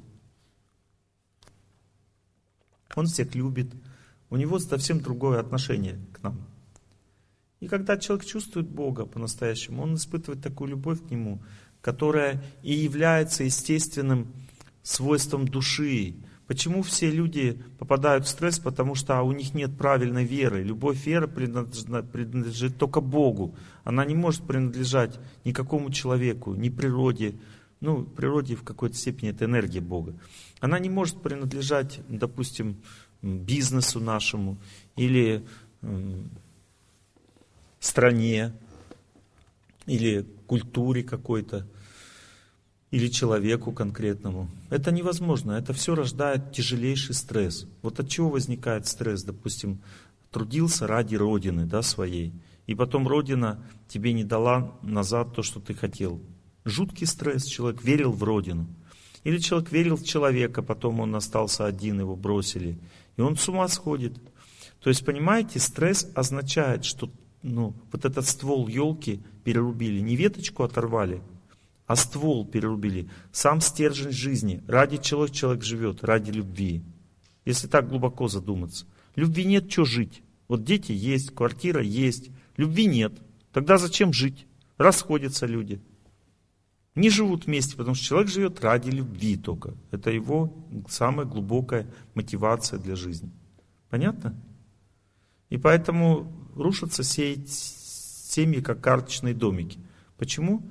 Потому что не знают, как любить друг друга. Люди не понимают. Они думают, любовь это когда тебе кайф вот с человеком и все. Это такая глупость. На самом деле, любовь это что-то гораздо выше. Это то, что ты служишь человеку, заботишься о нем. Что же такое стресс? Ожидание вот любви, вот эта мечта любви, это влюбленность. Она приводит к стрессу человека. А если ты переводишь эту мечту в служение человеку, заботу о нем, тогда возникает настоящая любовь, которая может на всю жизнь сохраниться. Но проблема заключается в том, что когда человек включается любовь вера, он слепнет, он становится абсолютно безумцем. То есть он не понимает, что с ним происходит. И он доверяется этому чувству. Он как, как э, вот эти вот бабочки-то, которые, мотыльки летят на свет, они все погибают на свету, они обожают этот солнечный свет, и вообще свет обожают мотыльки, просто балдеют от него. И они все гибнут от света. Так и человек гибнет от любви, теряет себя. Как же выглядит стресс? Вот классическая картина –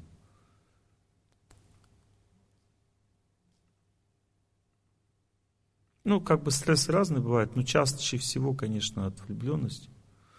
Поэтому мы сейчас эту песенку поставим. Классику.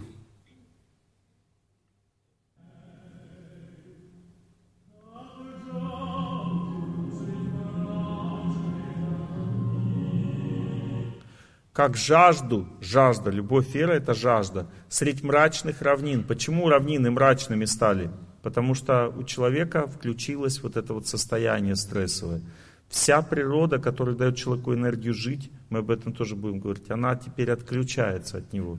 Он становится абсолютно изолированным от той силы, которая даст ему жить. То есть это называется «жить не хочу».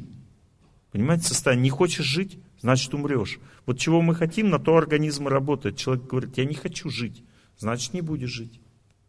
Самоубийство бывает Повесился, а бывает не хочу жить. Тоже самому. Это стресс. Как жажду.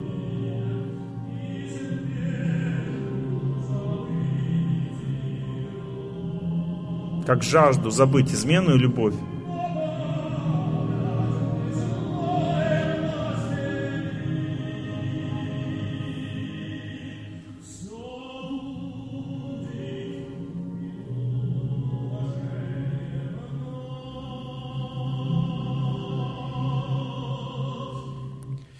Итак, в чем механизм саморазрушения-то?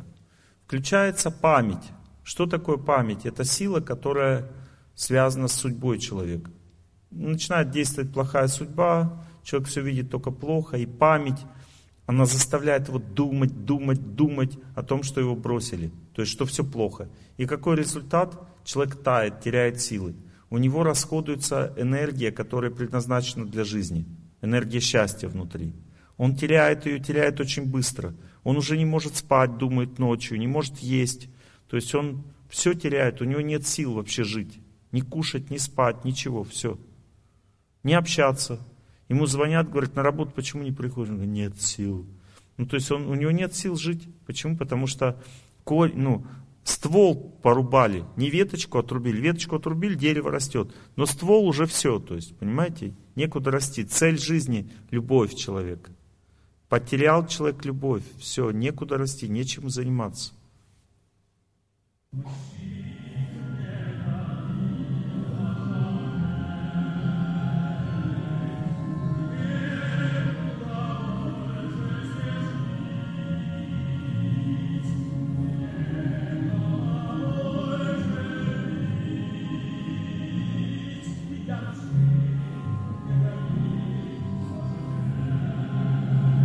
Все, приехали, приехали, ямщик не гони лошадей, приехали. Равнины мрачные, Я забыть не могу человека, что мне делать? Я не знаю, что мне делать, у меня нет жизни. Человек хочет забыть, понимаете? Он говорит, я как бы, извините, я ошибся. Я поверил не в того, в кого надо верить в Бога, я поверил в тетку. В результате я мучаюсь, я не знаю, что мне делать, я хочу забыть, я жажду забыть ее. Но, извините, ты забыть не можешь, потому что веру поменять за 5 секунд нельзя.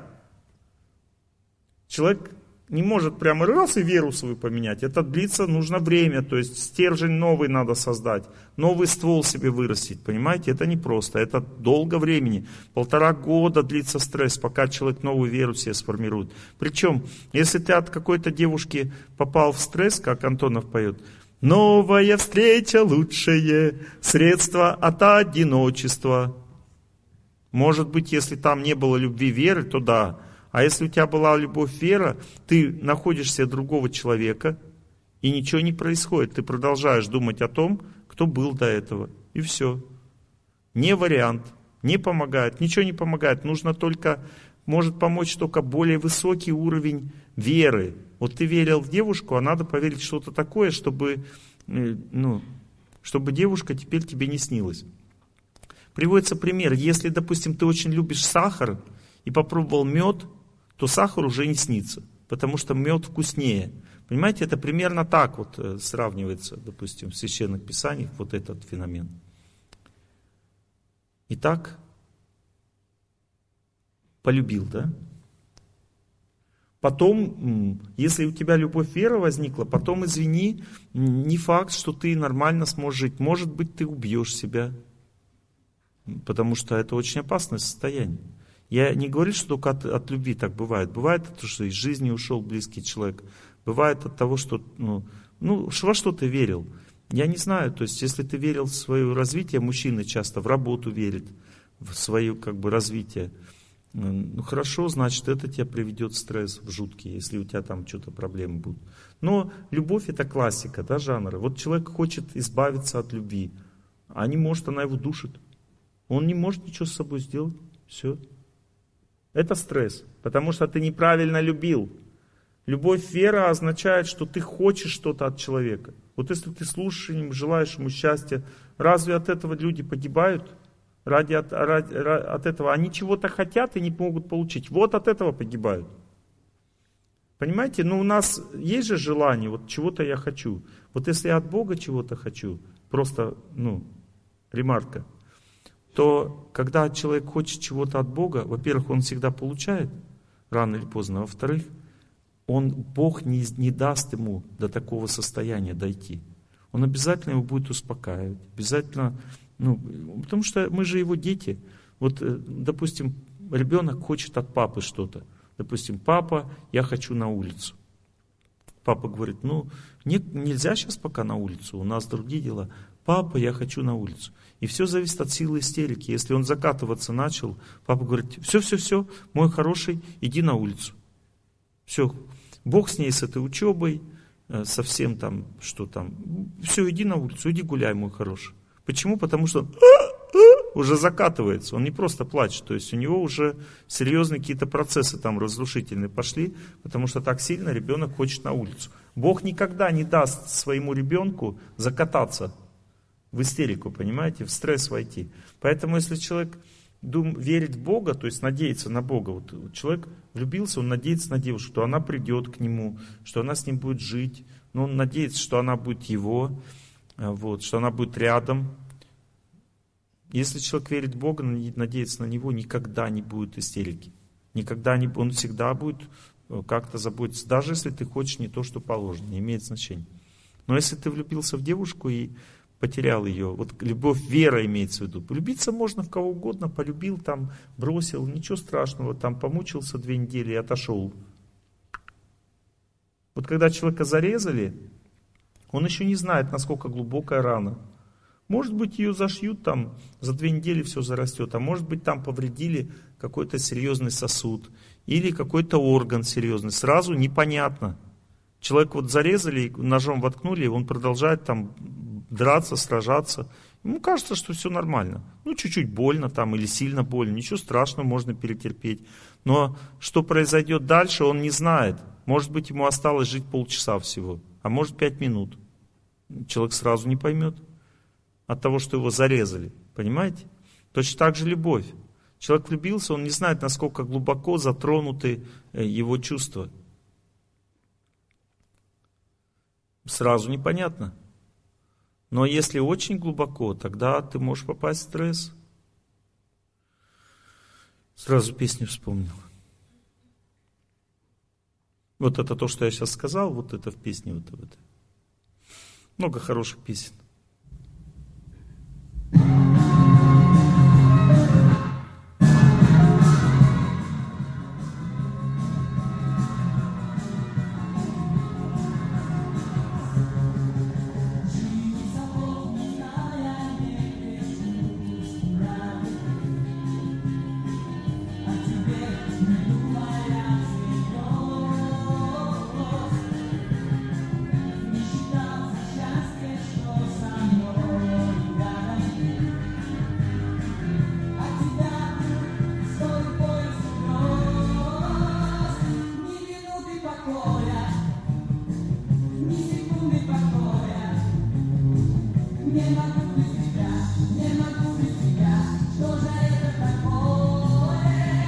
Видите, не ожидал.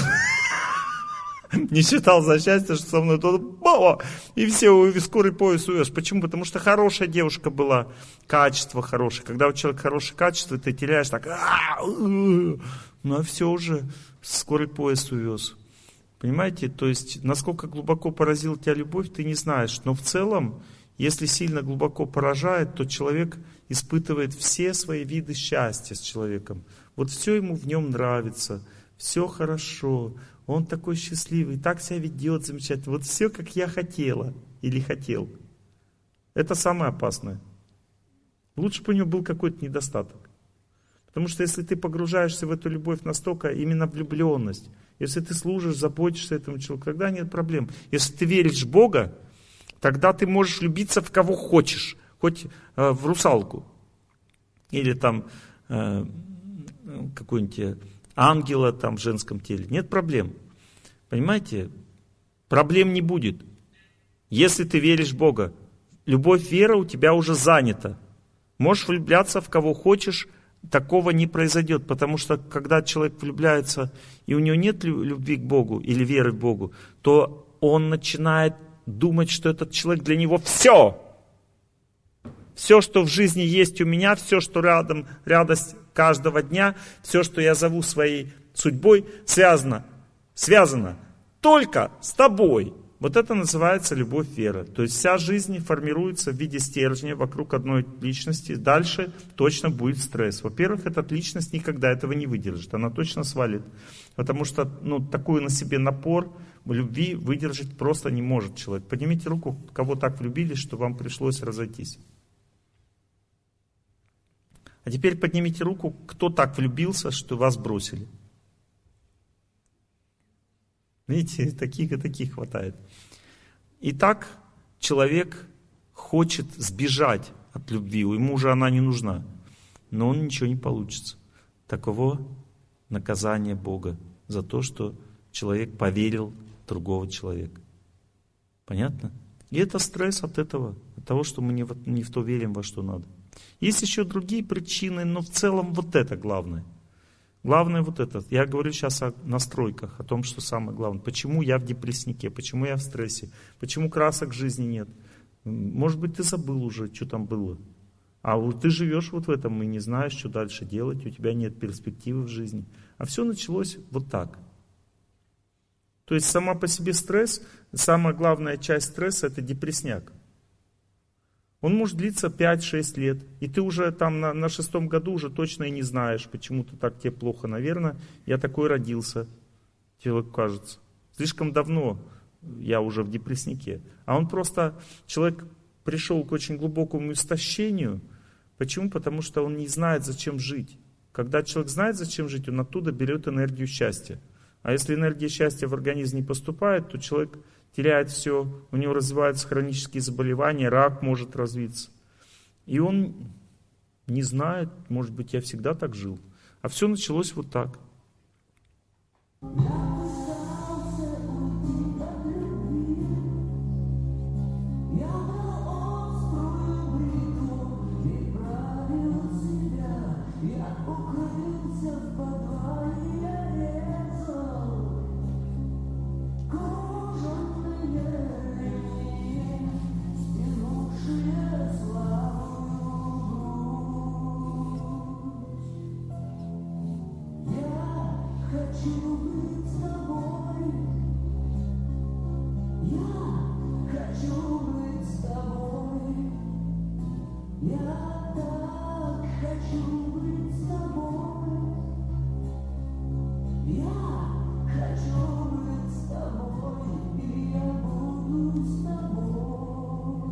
буду с тобой.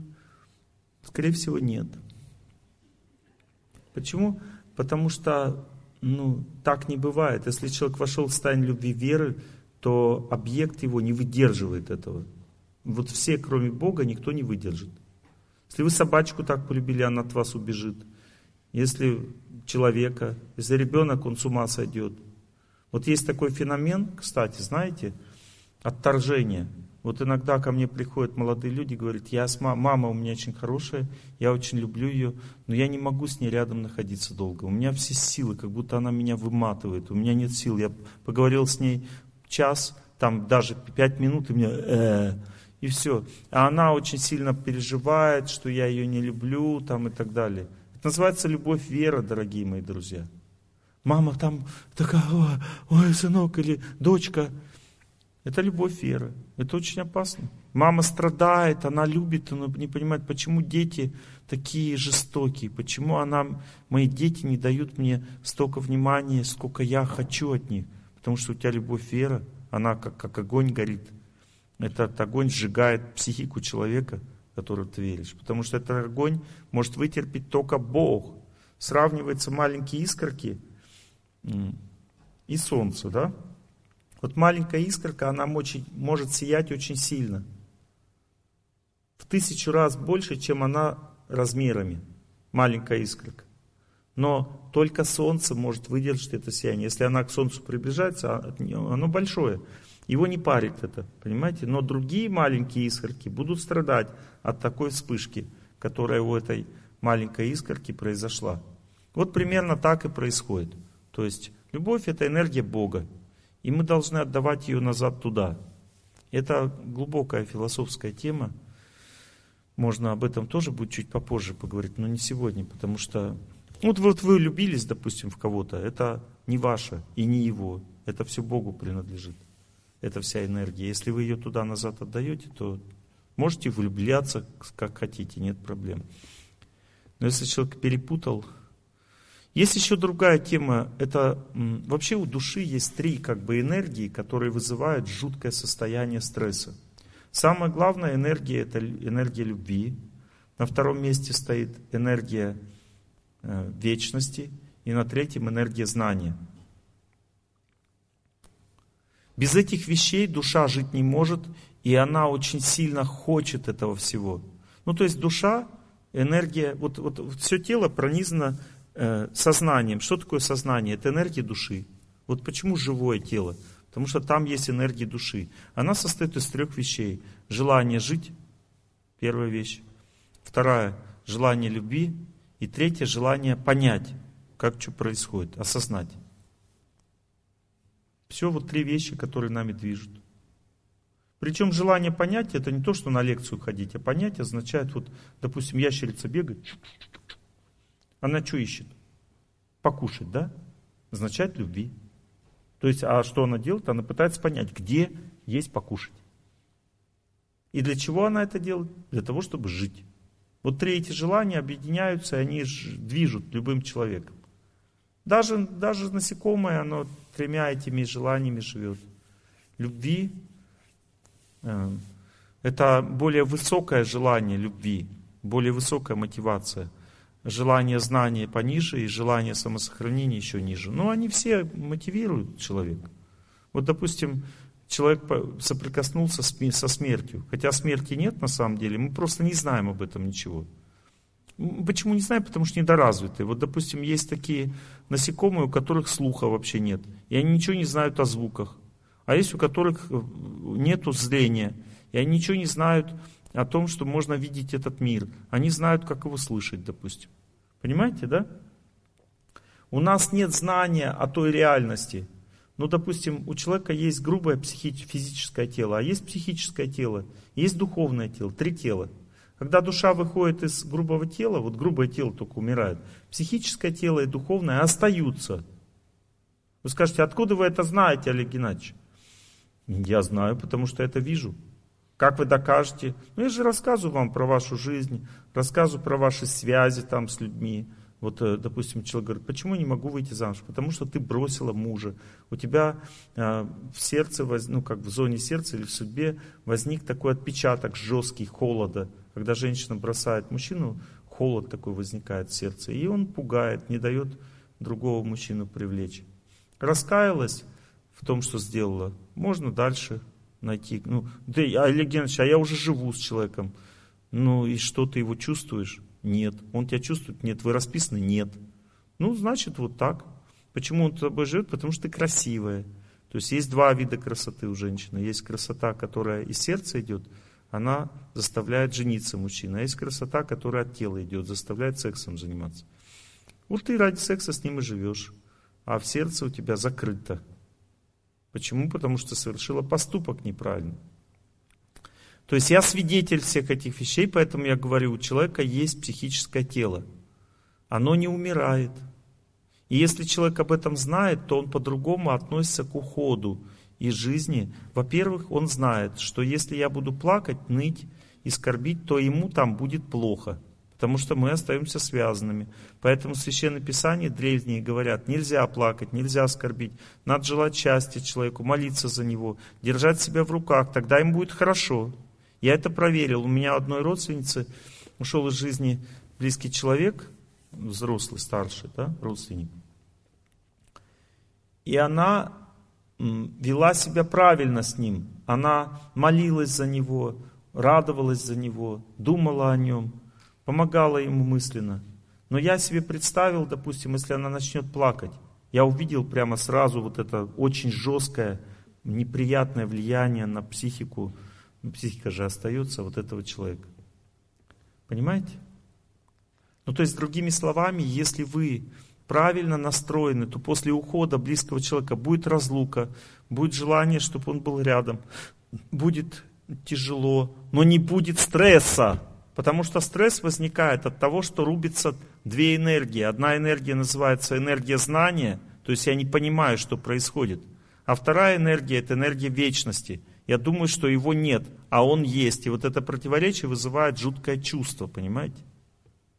Сама по себе разлука тоже как бы есть, но это вид любви. Если разлука без этих двух вещей, то это скорее даже счастье, чем страдание. Вот, допустим, ты, вот, вот, допустим, ты разлучен с любимой, да? Но она тебя не бросила, она поехала куда-то там, отдыхать там куда-то или работать, да? Разлучен с любимой. А ты знаешь, что она с тобой, хотя она уехала. Она с тобой. У тебя будет стресс? Уехал близкий человек, будет стресс? Нет. Будет разлука, будет э, чувство, что я хочу, чтобы ты был рядом, но стресса не будет, потому что стресс означает тебя нет. Вот тебя нет, а я тебя люблю. Вот тогда стресс. Или я не знаю, ты приедешь назад или нет. Вот тогда стресс. Понятно? Как долго стресс может длиться? А? Вечно.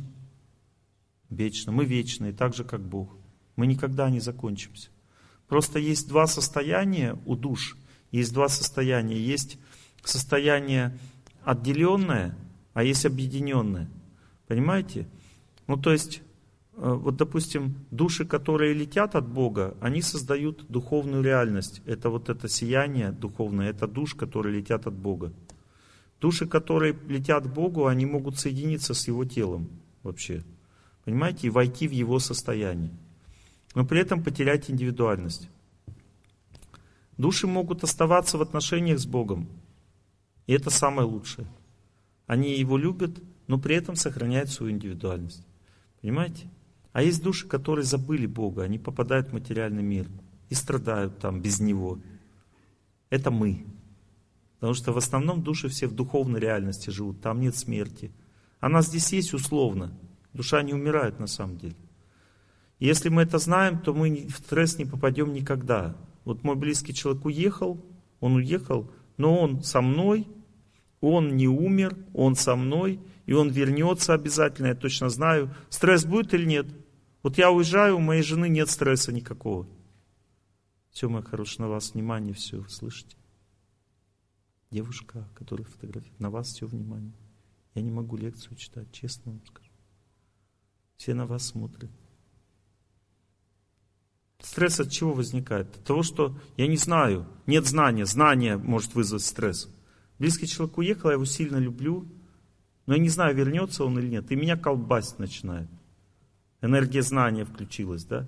Или я не знаю, жив или нет. Вот он уехал, все нормально было. Бац, нет связи. Я не знаю, жив или нет, сразу меня колбасит, да? Почему? Энергия вечности включилась. Или мне сказали, а он тебя не любит на самом деле. Я такой, энергия любви включилась. То есть стресс всегда возникает, когда один из трех этих источников энергии начинает страдать. Понятно? Вот это стресс. Вот, допустим, энергия вечности страдает. Ну и любви тут тоже вместе смешано.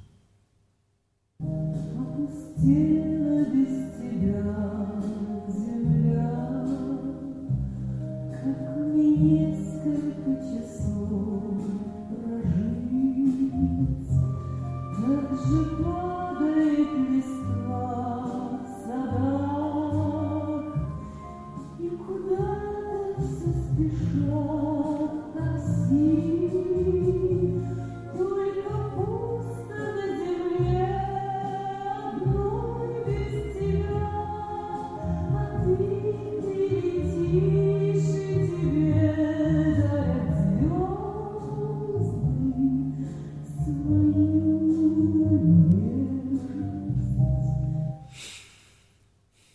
Какой результат стресса? Если человек не пытается выйти из этого состояния, он не пытается постичь смысл жизни более глубокий, то его ждет примерно вот эта ситуация.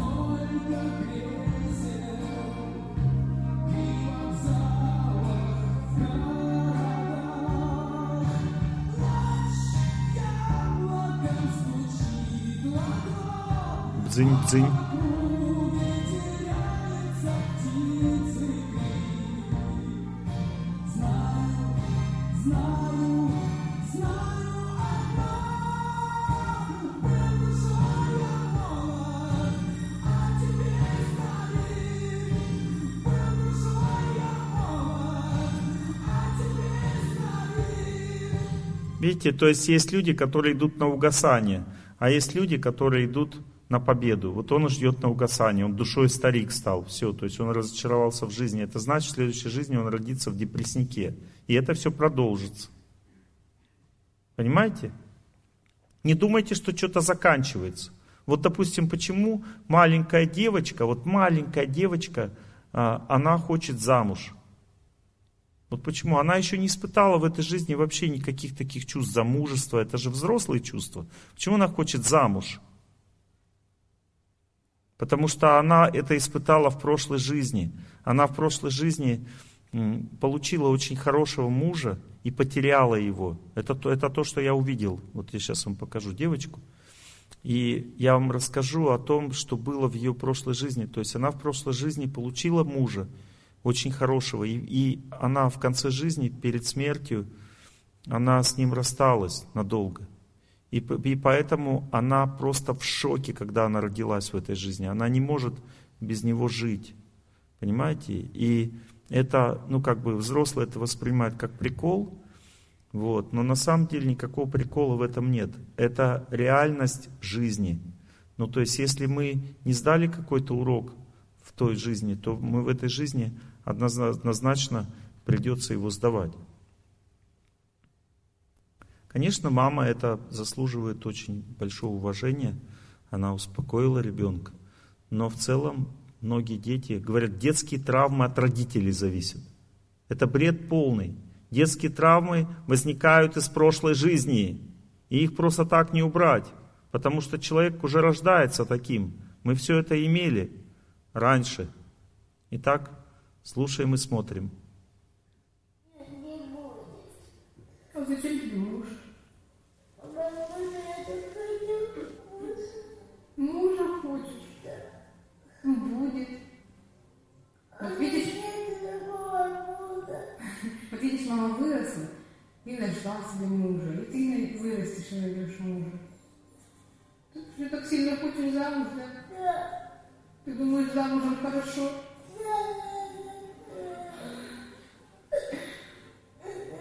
Ну ничего, у тебя вырастешь, такой муж хороший. Да? А ты хочешь прям сейчас, чтобы муж был? Ну вот пойдешь гулять, будем искать тебе мужа, хорошо? Хорошего, который не ругается, да? Паша,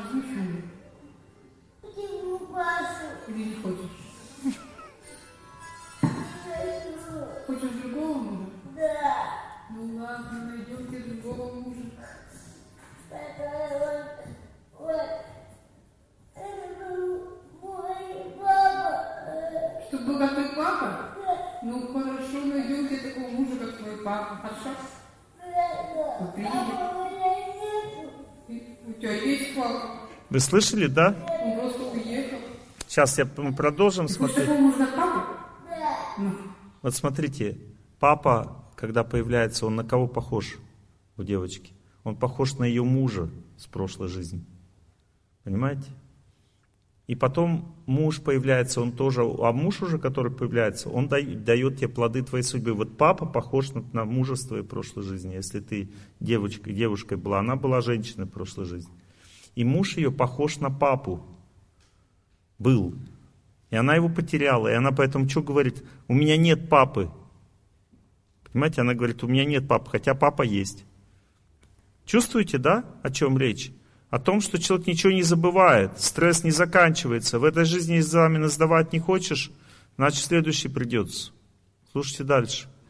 хорошо, папа приедет, вместе хорошо? Вместе выйдем все себе и будем искать тебе такого мужа, как папа, хорошо? Согласны? Ну все, не плачь, не плачь. Не будешь плакать? Не буду. Ну все, найдется тебе муж, найдется. Конечно. Отдам. Отдать тебе своего мужа? Хорошо, отдам. Она поняла, что другого ей не надо, как папа надо. Я? А тебе отдать моего мужа, а, ты- а себе найти другого? Ну давай я тебе просто своего мужа отдам, и все. Нет, не буду искать. Буду без мужа.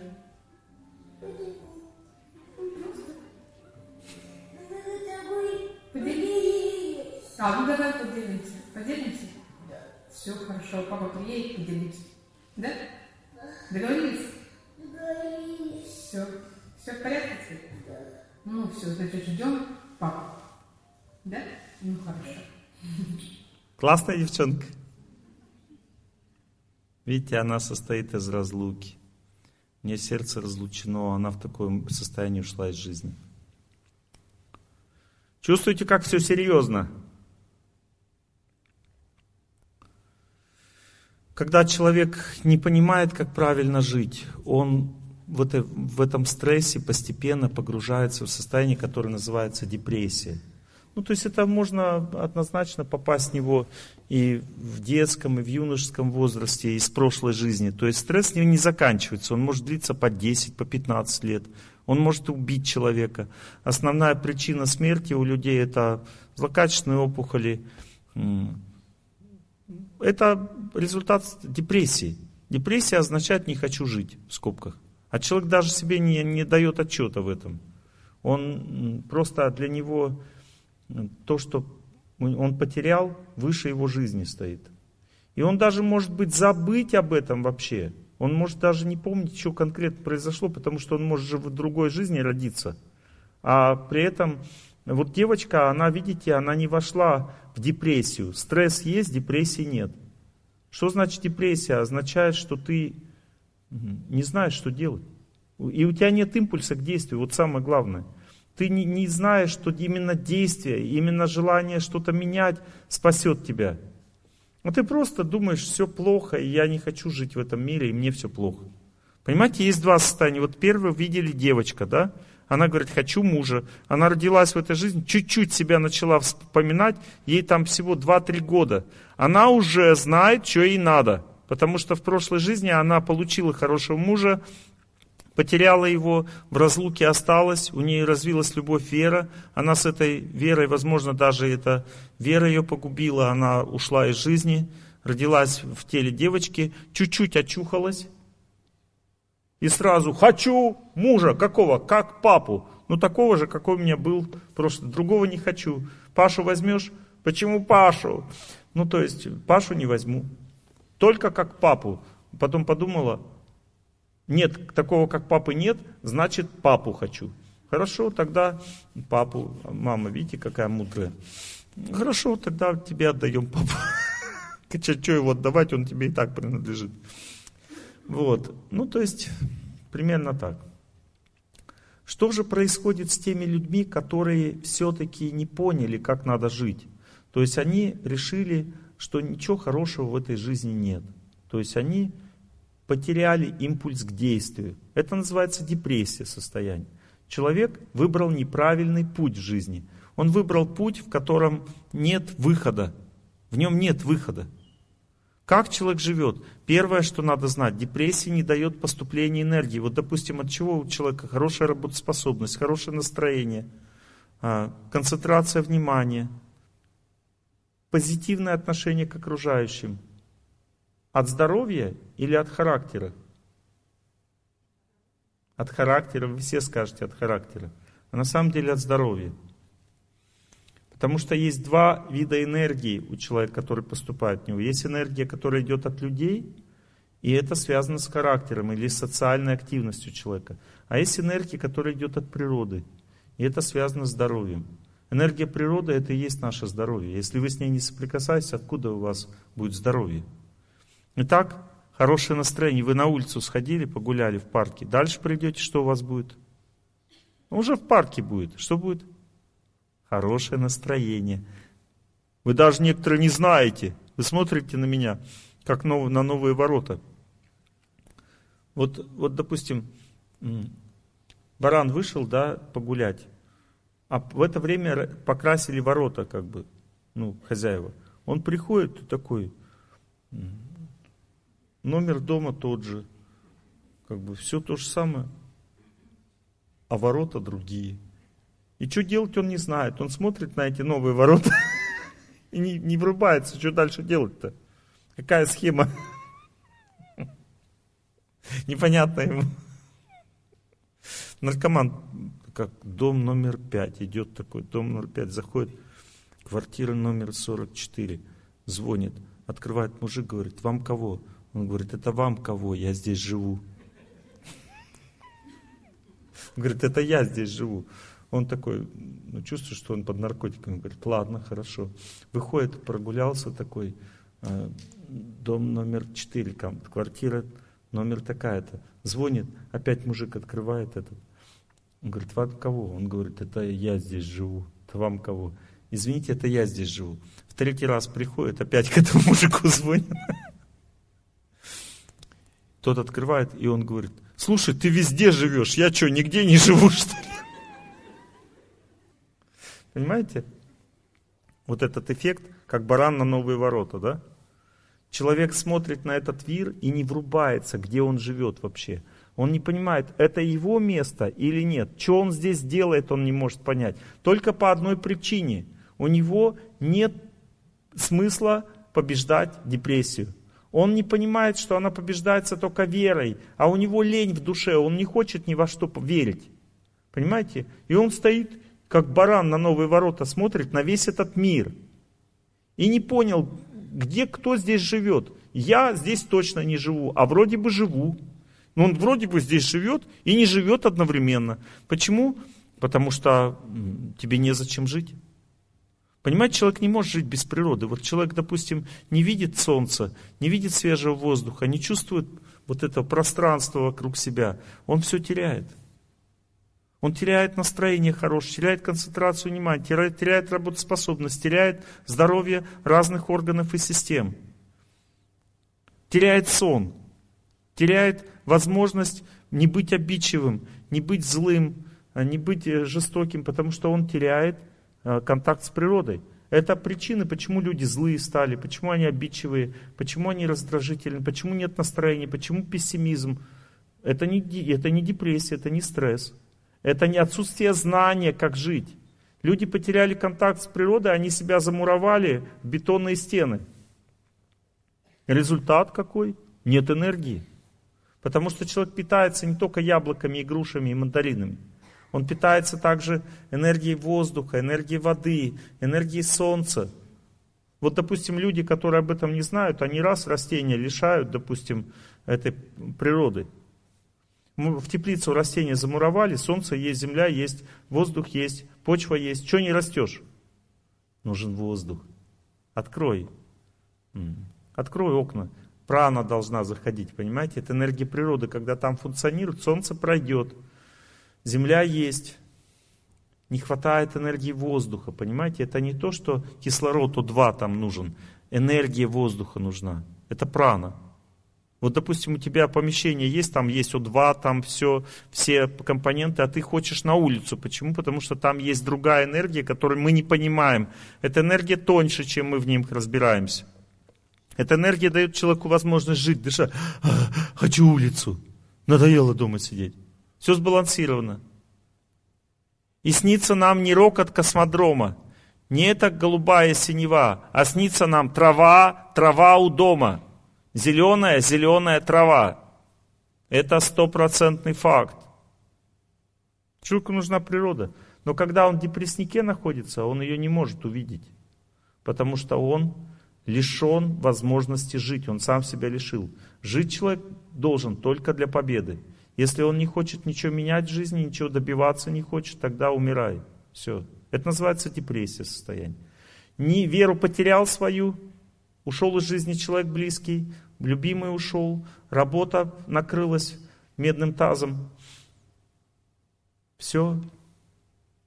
Я, я смотрю, э, мрачные равнины стали. Я, все, мне плохо, как бы я... Или вот эту работу давай, Бог, или я умираю. Вот это вот состояние называется депрессия. Понимаете? Это вера в работу называется. Или вера в человека. Или вера в страну. Там, я не могу без этой страны жить. Я помню, одна в Америку уехала женщина. И она просто там с ума сходила. А назад не может вернуться. Вот и только в этой стране я могу жить, и все. Вера в страну. Надо принять судьбу, Поверить в Бога, а не в страну надо. Понятно? И тогда ты начнешь жить в другой стране нормально. Как же выглядит вот это состояние? Депрессия называется состояние.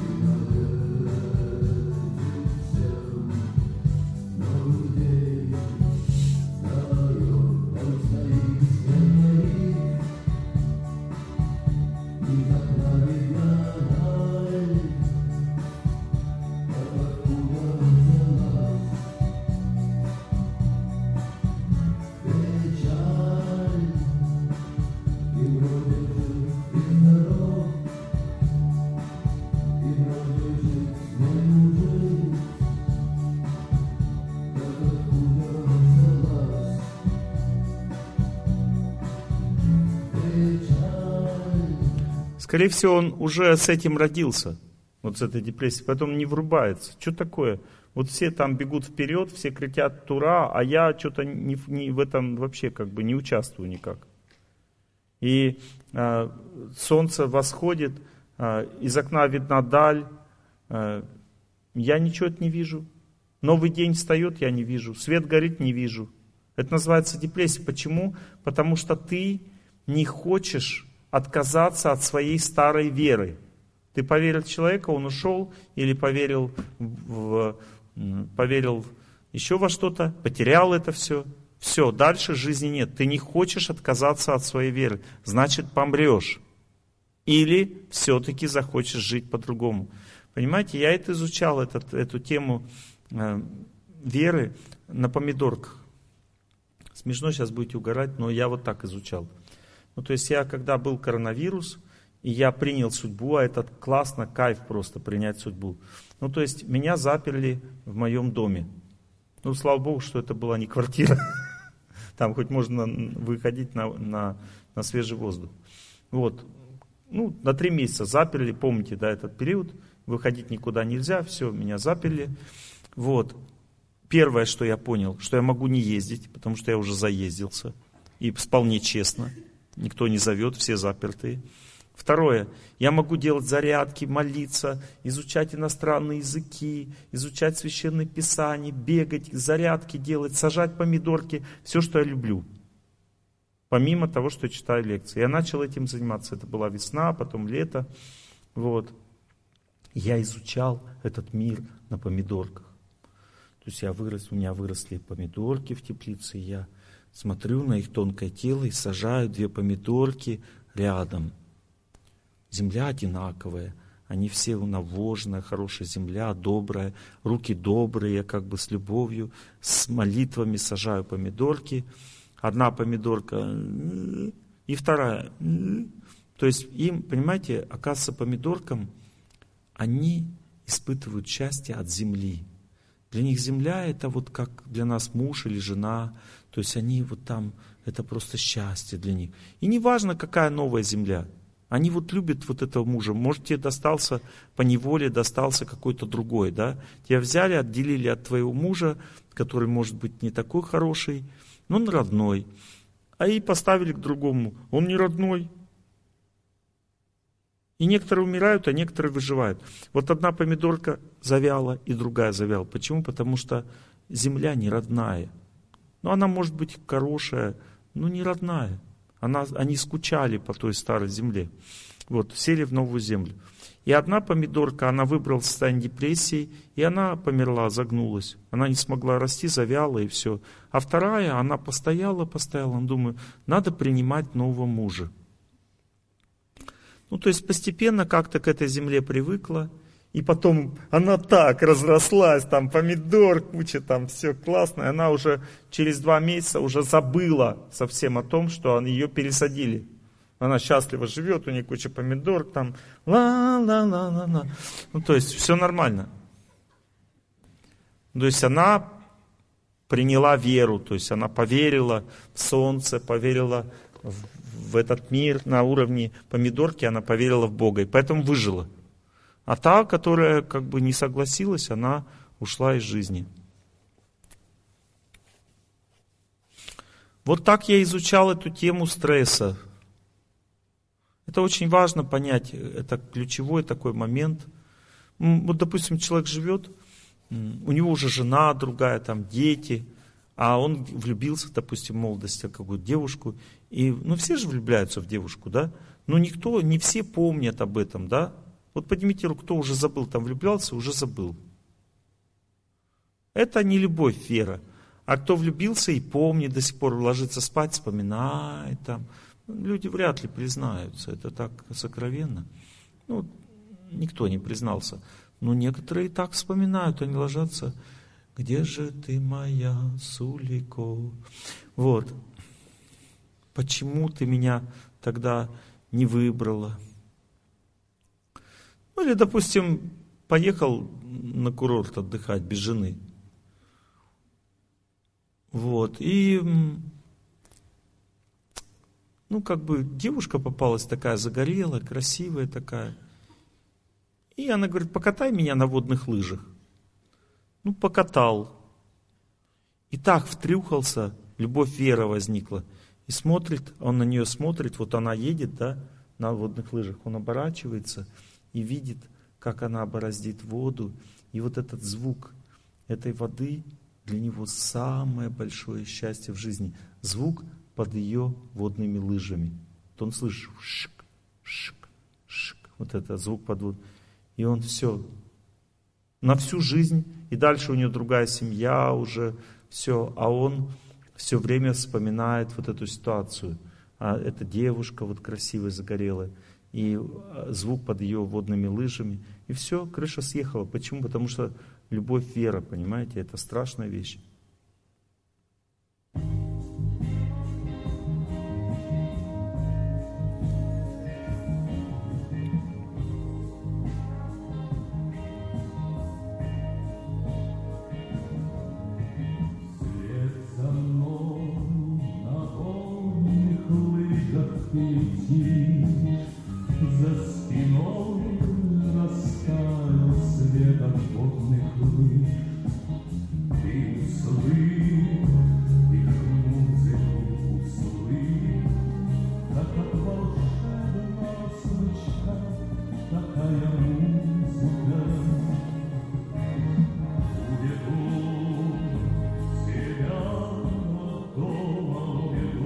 Уже там в ней семья, уже там.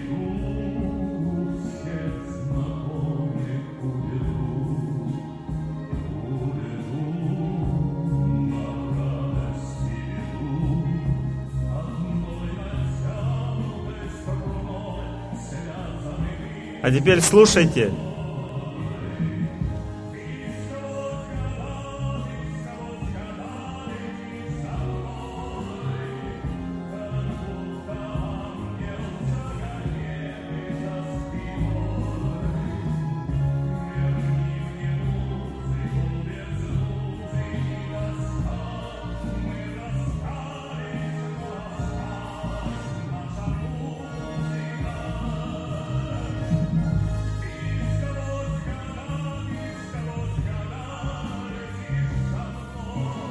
Сквозь года летишь за мной.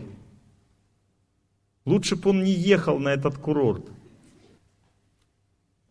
Но это все равно, понимаете, человек стремится, он хочет любви, человек не может, и он на самом деле, как бы он счастлив, что он на этот курорт съездил, что он так втрюхался, вот он счастлив. Хотя это его теперь убивает. Но он как бы не знает, ради чего еще можно жить. И он находится в таком легком депресснике. В разлуке живет, импульс к действию слабеет, потому что человек, если не может достичь цели своей любви, то ему незачем жить. И он чувствует постепенно, что краски жизни вот тают, теряются. Почему? Потому что он не получил то, что он хотел в жизни. Почему Бог ему не дал вот, э, ангела загорелого за спиной? Вот, потому что цель жизни человеческой не в этом заключается. Она какая-то более высокая. И когда человек достигает этой цели, до свидания стресс, до свидания депрессия, сразу все восстанавливается, краски жизни восстанавливаются, человек становится счастливым. Даже если он влюбился в природу, потому что природа это энергия Бога. Человеку помогает от стресса даже природа. У меня когда был тяжелый стресс в жизни, я уже молился тогда и все. Ну, я вроде бы так сердце получше, но что-то все равно тяжело. Я начал гулять на природе. Представляете, я восстановился полностью. Ну, то есть природа вошла в меня, и мне стало хорошо, легко. Она как мать лечит сердце человека, если человеку плохо, он в беде. Добрые люди помогают во время стресса. Если у тебя есть друзья, добрые друзья, то они тебе помогут во время стресса. Тебе сердце восстановится. Когда человек находится в стрессе, ему что нужно? Сразу веру поменять, чтобы поверить в Бога вместо женщины? Это ему нужно? Или что? А? Мои дорогие друзья, вера в Бога не возникнет сразу. Это будет длиться месяцами. Ты уже понял, что надо, вот на лекцию сходил, понял, что надо Бога поверить. А ты не можешь сразу поменять веру. Это же не вера вот в эту конкретную женщину, это просто вера в женщину. И она не меняется быстро. Чтобы поверить в Бога, это целый путь надо пройти. А у тебя психика-то сейчас слабеет, тебе сейчас плохо, ты сейчас себя теряешь. Ты не можешь ждать. Поэтому что делать в эту секунду, когда тебя гасит? На природу надо идти, к мамочке, Есть мамочка, маленькому ребенку плохо, он куда бежит? На улицу, к мамочке он бежит. На сисью сосать. Вы что, забыли? Маленький ребенок. Ну, плохо. Он «Э-э-э!» Куда бежит? На улицу? Нет, к маме. Он к сисе бежит. Все. Он успокаивается, ему нужна энергия любви. Он через сисю чувствует энергию любви. Он... Все, он потом улыбается, такой, ему хорошо. Забыли, что ли? На какую улицу? Представьте, маленькому ребенку плохо, мама к нему, а он на улицу один. Такое бывает? Нет. К маме бежит. А у нас мама – это природа. Но мы забыли об этом. Мы не знаем, что наша мама – это природа. Сиси уже как бы не нужна, уже взрослый. Вот. Природа наша мама. Нужно идти на природу, бежать. И какую природу? Которую ты полюбил. Вот каждый свою природу полюбил. Вот кто-то, откуда эта любовь возникает? Она возникает с детства. Вот каждый человек с детства полюбил какую-то природу. И если ты вот туда побежишь, что ты полюбил, то тебе не надо ничего включать нового, а, потому что уже все включено, и ты сможешь тогда вырваться из стресса. Понятно? Причина это уже с детства, ну, человеку с детства легче глубоко полюбить, чем взрослому, что-то вот такое, природу. И поэтому беги туда, вот вспомни, что ты с детства, какую природу. Может, ты в лесу вырос, может, возле озера, может, возле реки, травы. Э, беги туда, когда тебе плохо, и тебе станет лучше. Ты сейчас не осознаешь этого, думаешь, ну я уже так не люблю, как раньше. Беги туда, ты вспомнишь эту любовь, и у тебя станет лучше.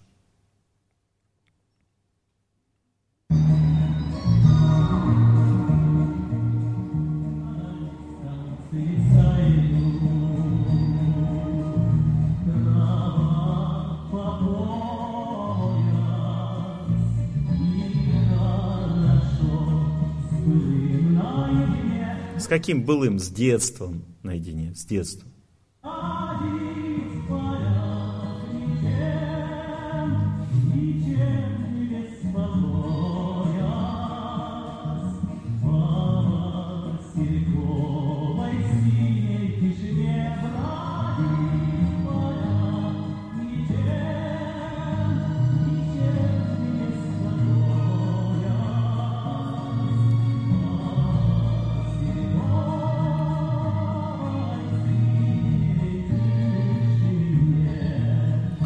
Смотрите, ребенку плохо, да, он к маме бежит сисю сосать. Это что значит? Это значит, у него работает переключатель. Он то расходуется, то наполняется. Вы когда устали, вы на природу бежите, поднимите руку, кто бежит. Значит, у вас стресса не будет. У вас переключатель работает. Одна еще из причин, почему человек в стресс попадает, он не знает, куда бежать. Он бежит к телевизору. Вот вы говорите, это смешно, да, ребенок не к маме бежит, а, на улицу. На улицу он побежит, когда уже сисия как бы ему не нужна. Но это другая тема. Понимаете? Если человек не знает, как восстанавливаться, это уже другая причина стресса, называется страсть. Мы об этом тоже будем говорить завтра серьезно.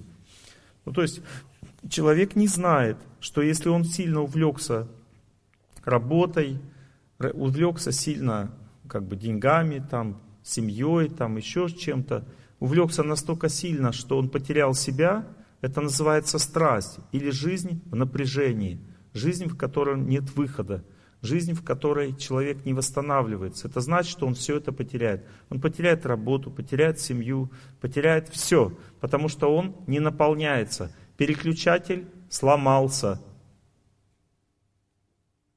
Понимаете? Атрофировалось чувство, что нужна природа. Да и так, почему же он рванул на дальнюю станцию? Что это за такая станция? Ему плохо, он устал, он как бы из города поехал на дальнюю станцию. Что это за дальняя станция такая? На дальней станции сойду.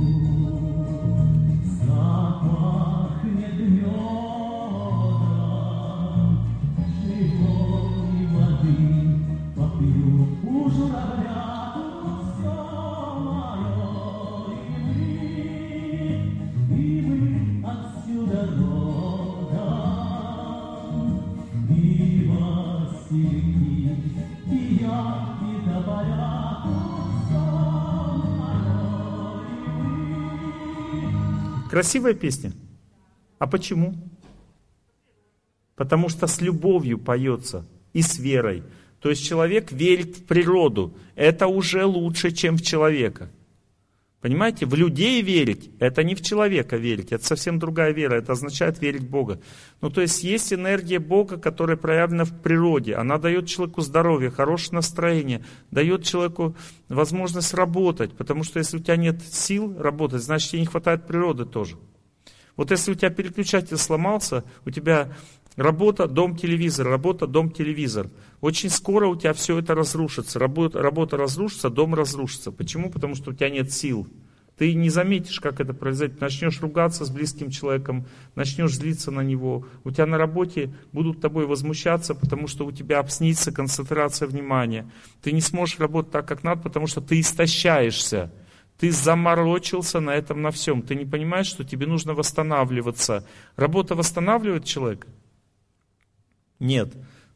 Дом, семья восстанавливает человека? Нет, мои дорогие друзья, там тоже расходование идет. Телевизор восстанавливает? Только кажется, что он восстанавливает. Это как конфетка, фантик, фантик разворачиваешь, вроде все красиво, вкусно, но конфетки нет. Но человек телевизор посмотрел, что как бы, что ел, что в окно смотрел. Нет а там ничего, это обман. Не чувствует человек восстановления после этого. Переключение внимания, да. Иллюзия какая-то возникает, да. Но чтобы вот наполнился человек чем-то, нет.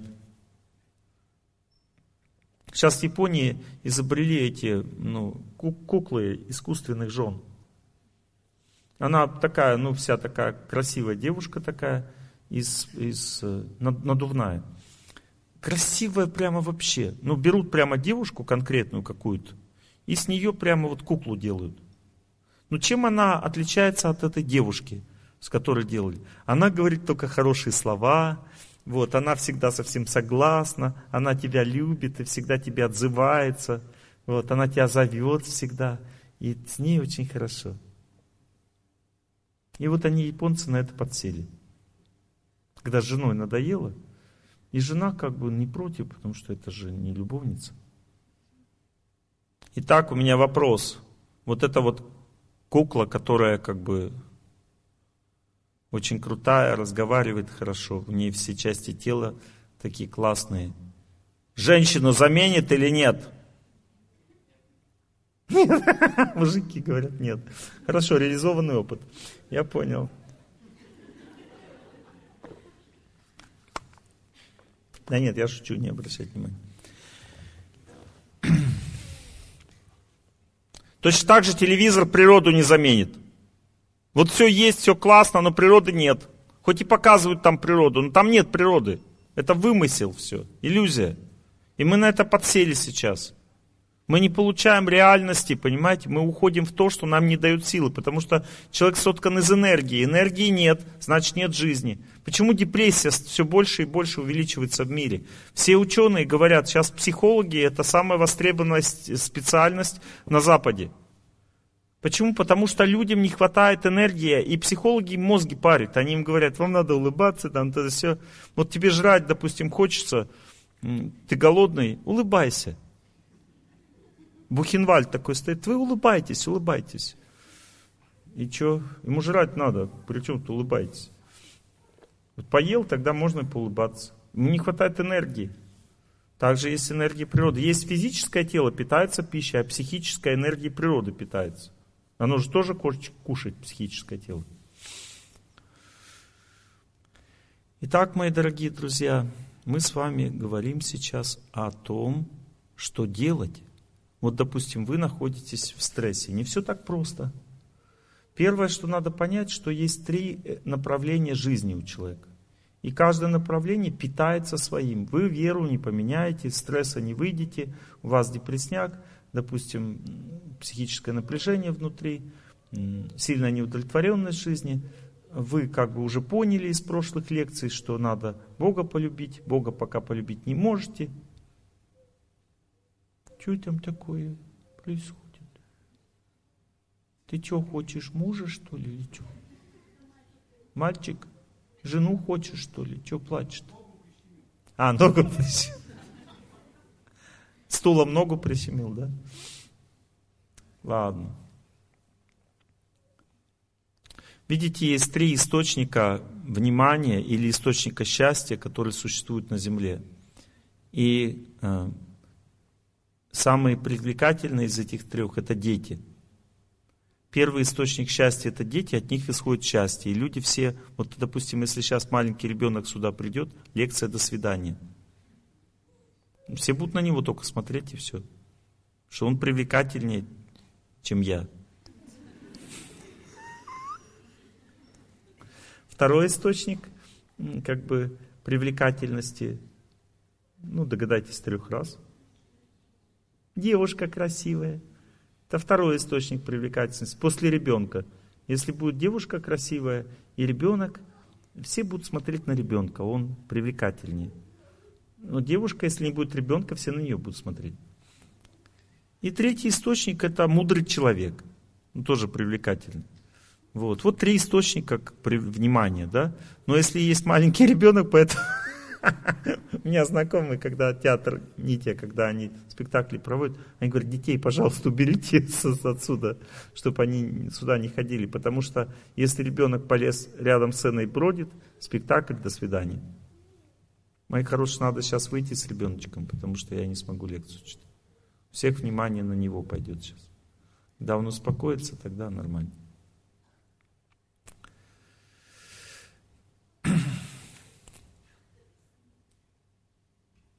Успокоиться и приходите опять. Если успокоился, можно не уходить. Итак, мои дорогие друзья, вот смотрите, и сейчас мы будем конкретно, практически разбираться. Вот, допустим, давайте я перечисляю, вы пытаетесь запомнить или записывать. Вот у вас, допустим, концентрации внимания не хватает, память пострадала, настроения нет, гневливость сильная, чувствительность повышенная, раздражительность, ранимость повышенная.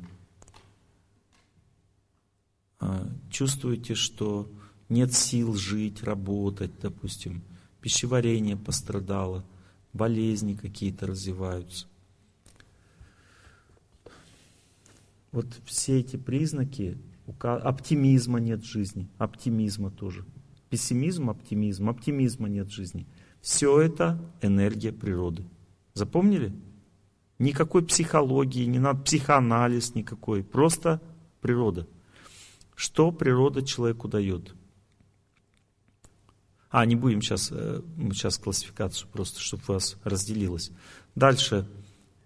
Если у вас нет мужа или жены, нет работы, нет социального положения хорошего, вы не можете адаптироваться в городе в каком-то, или в стране, или в какой-то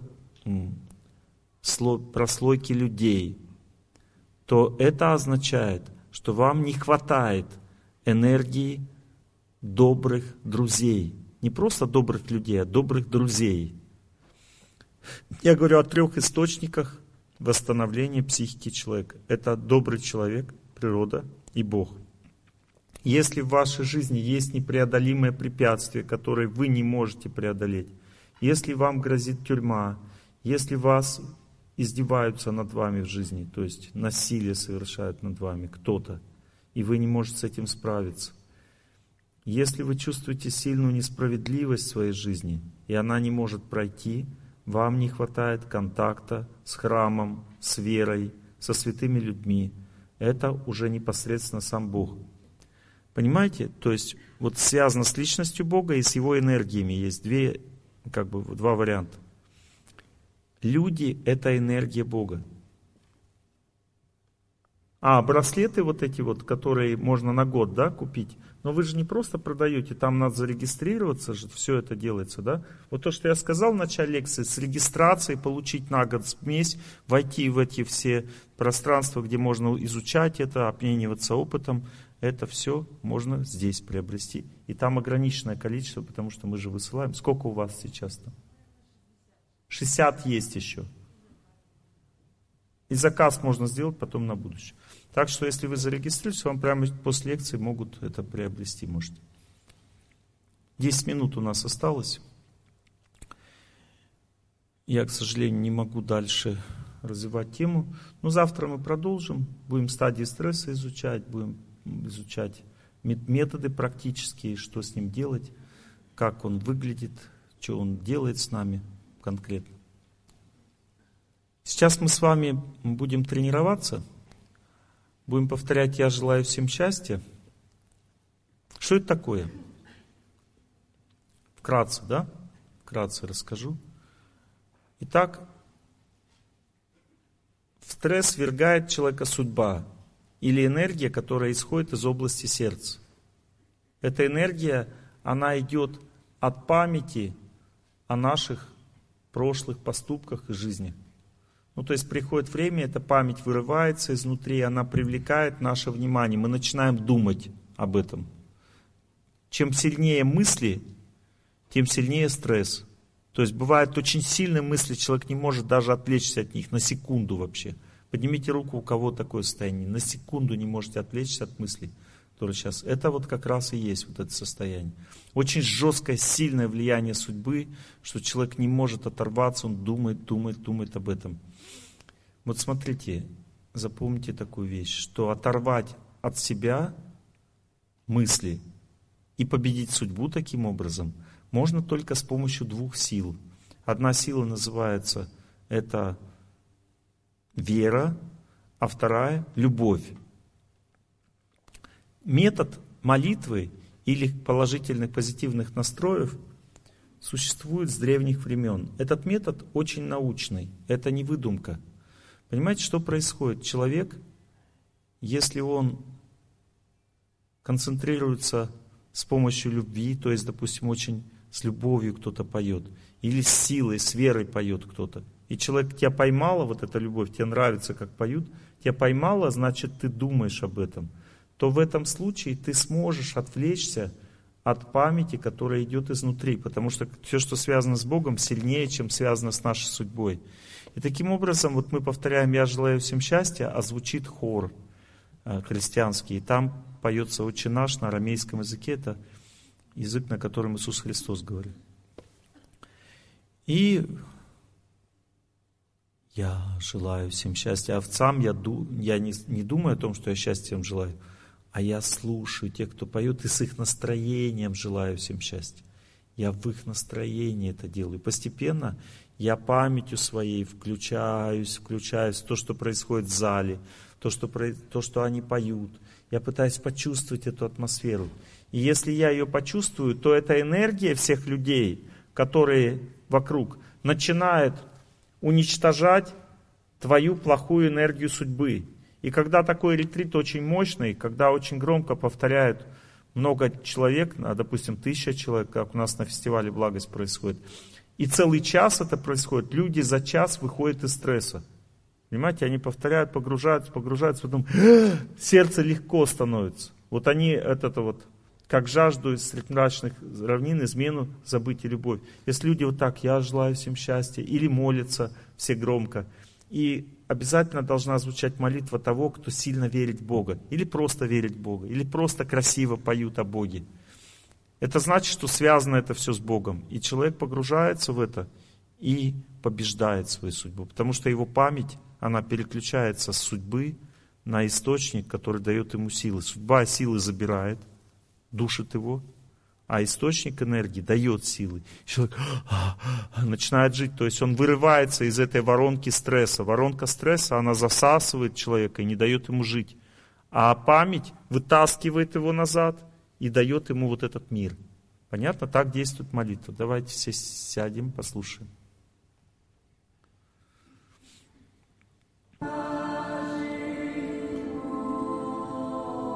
Я желаю всем счастья. Я желаю всем счастья.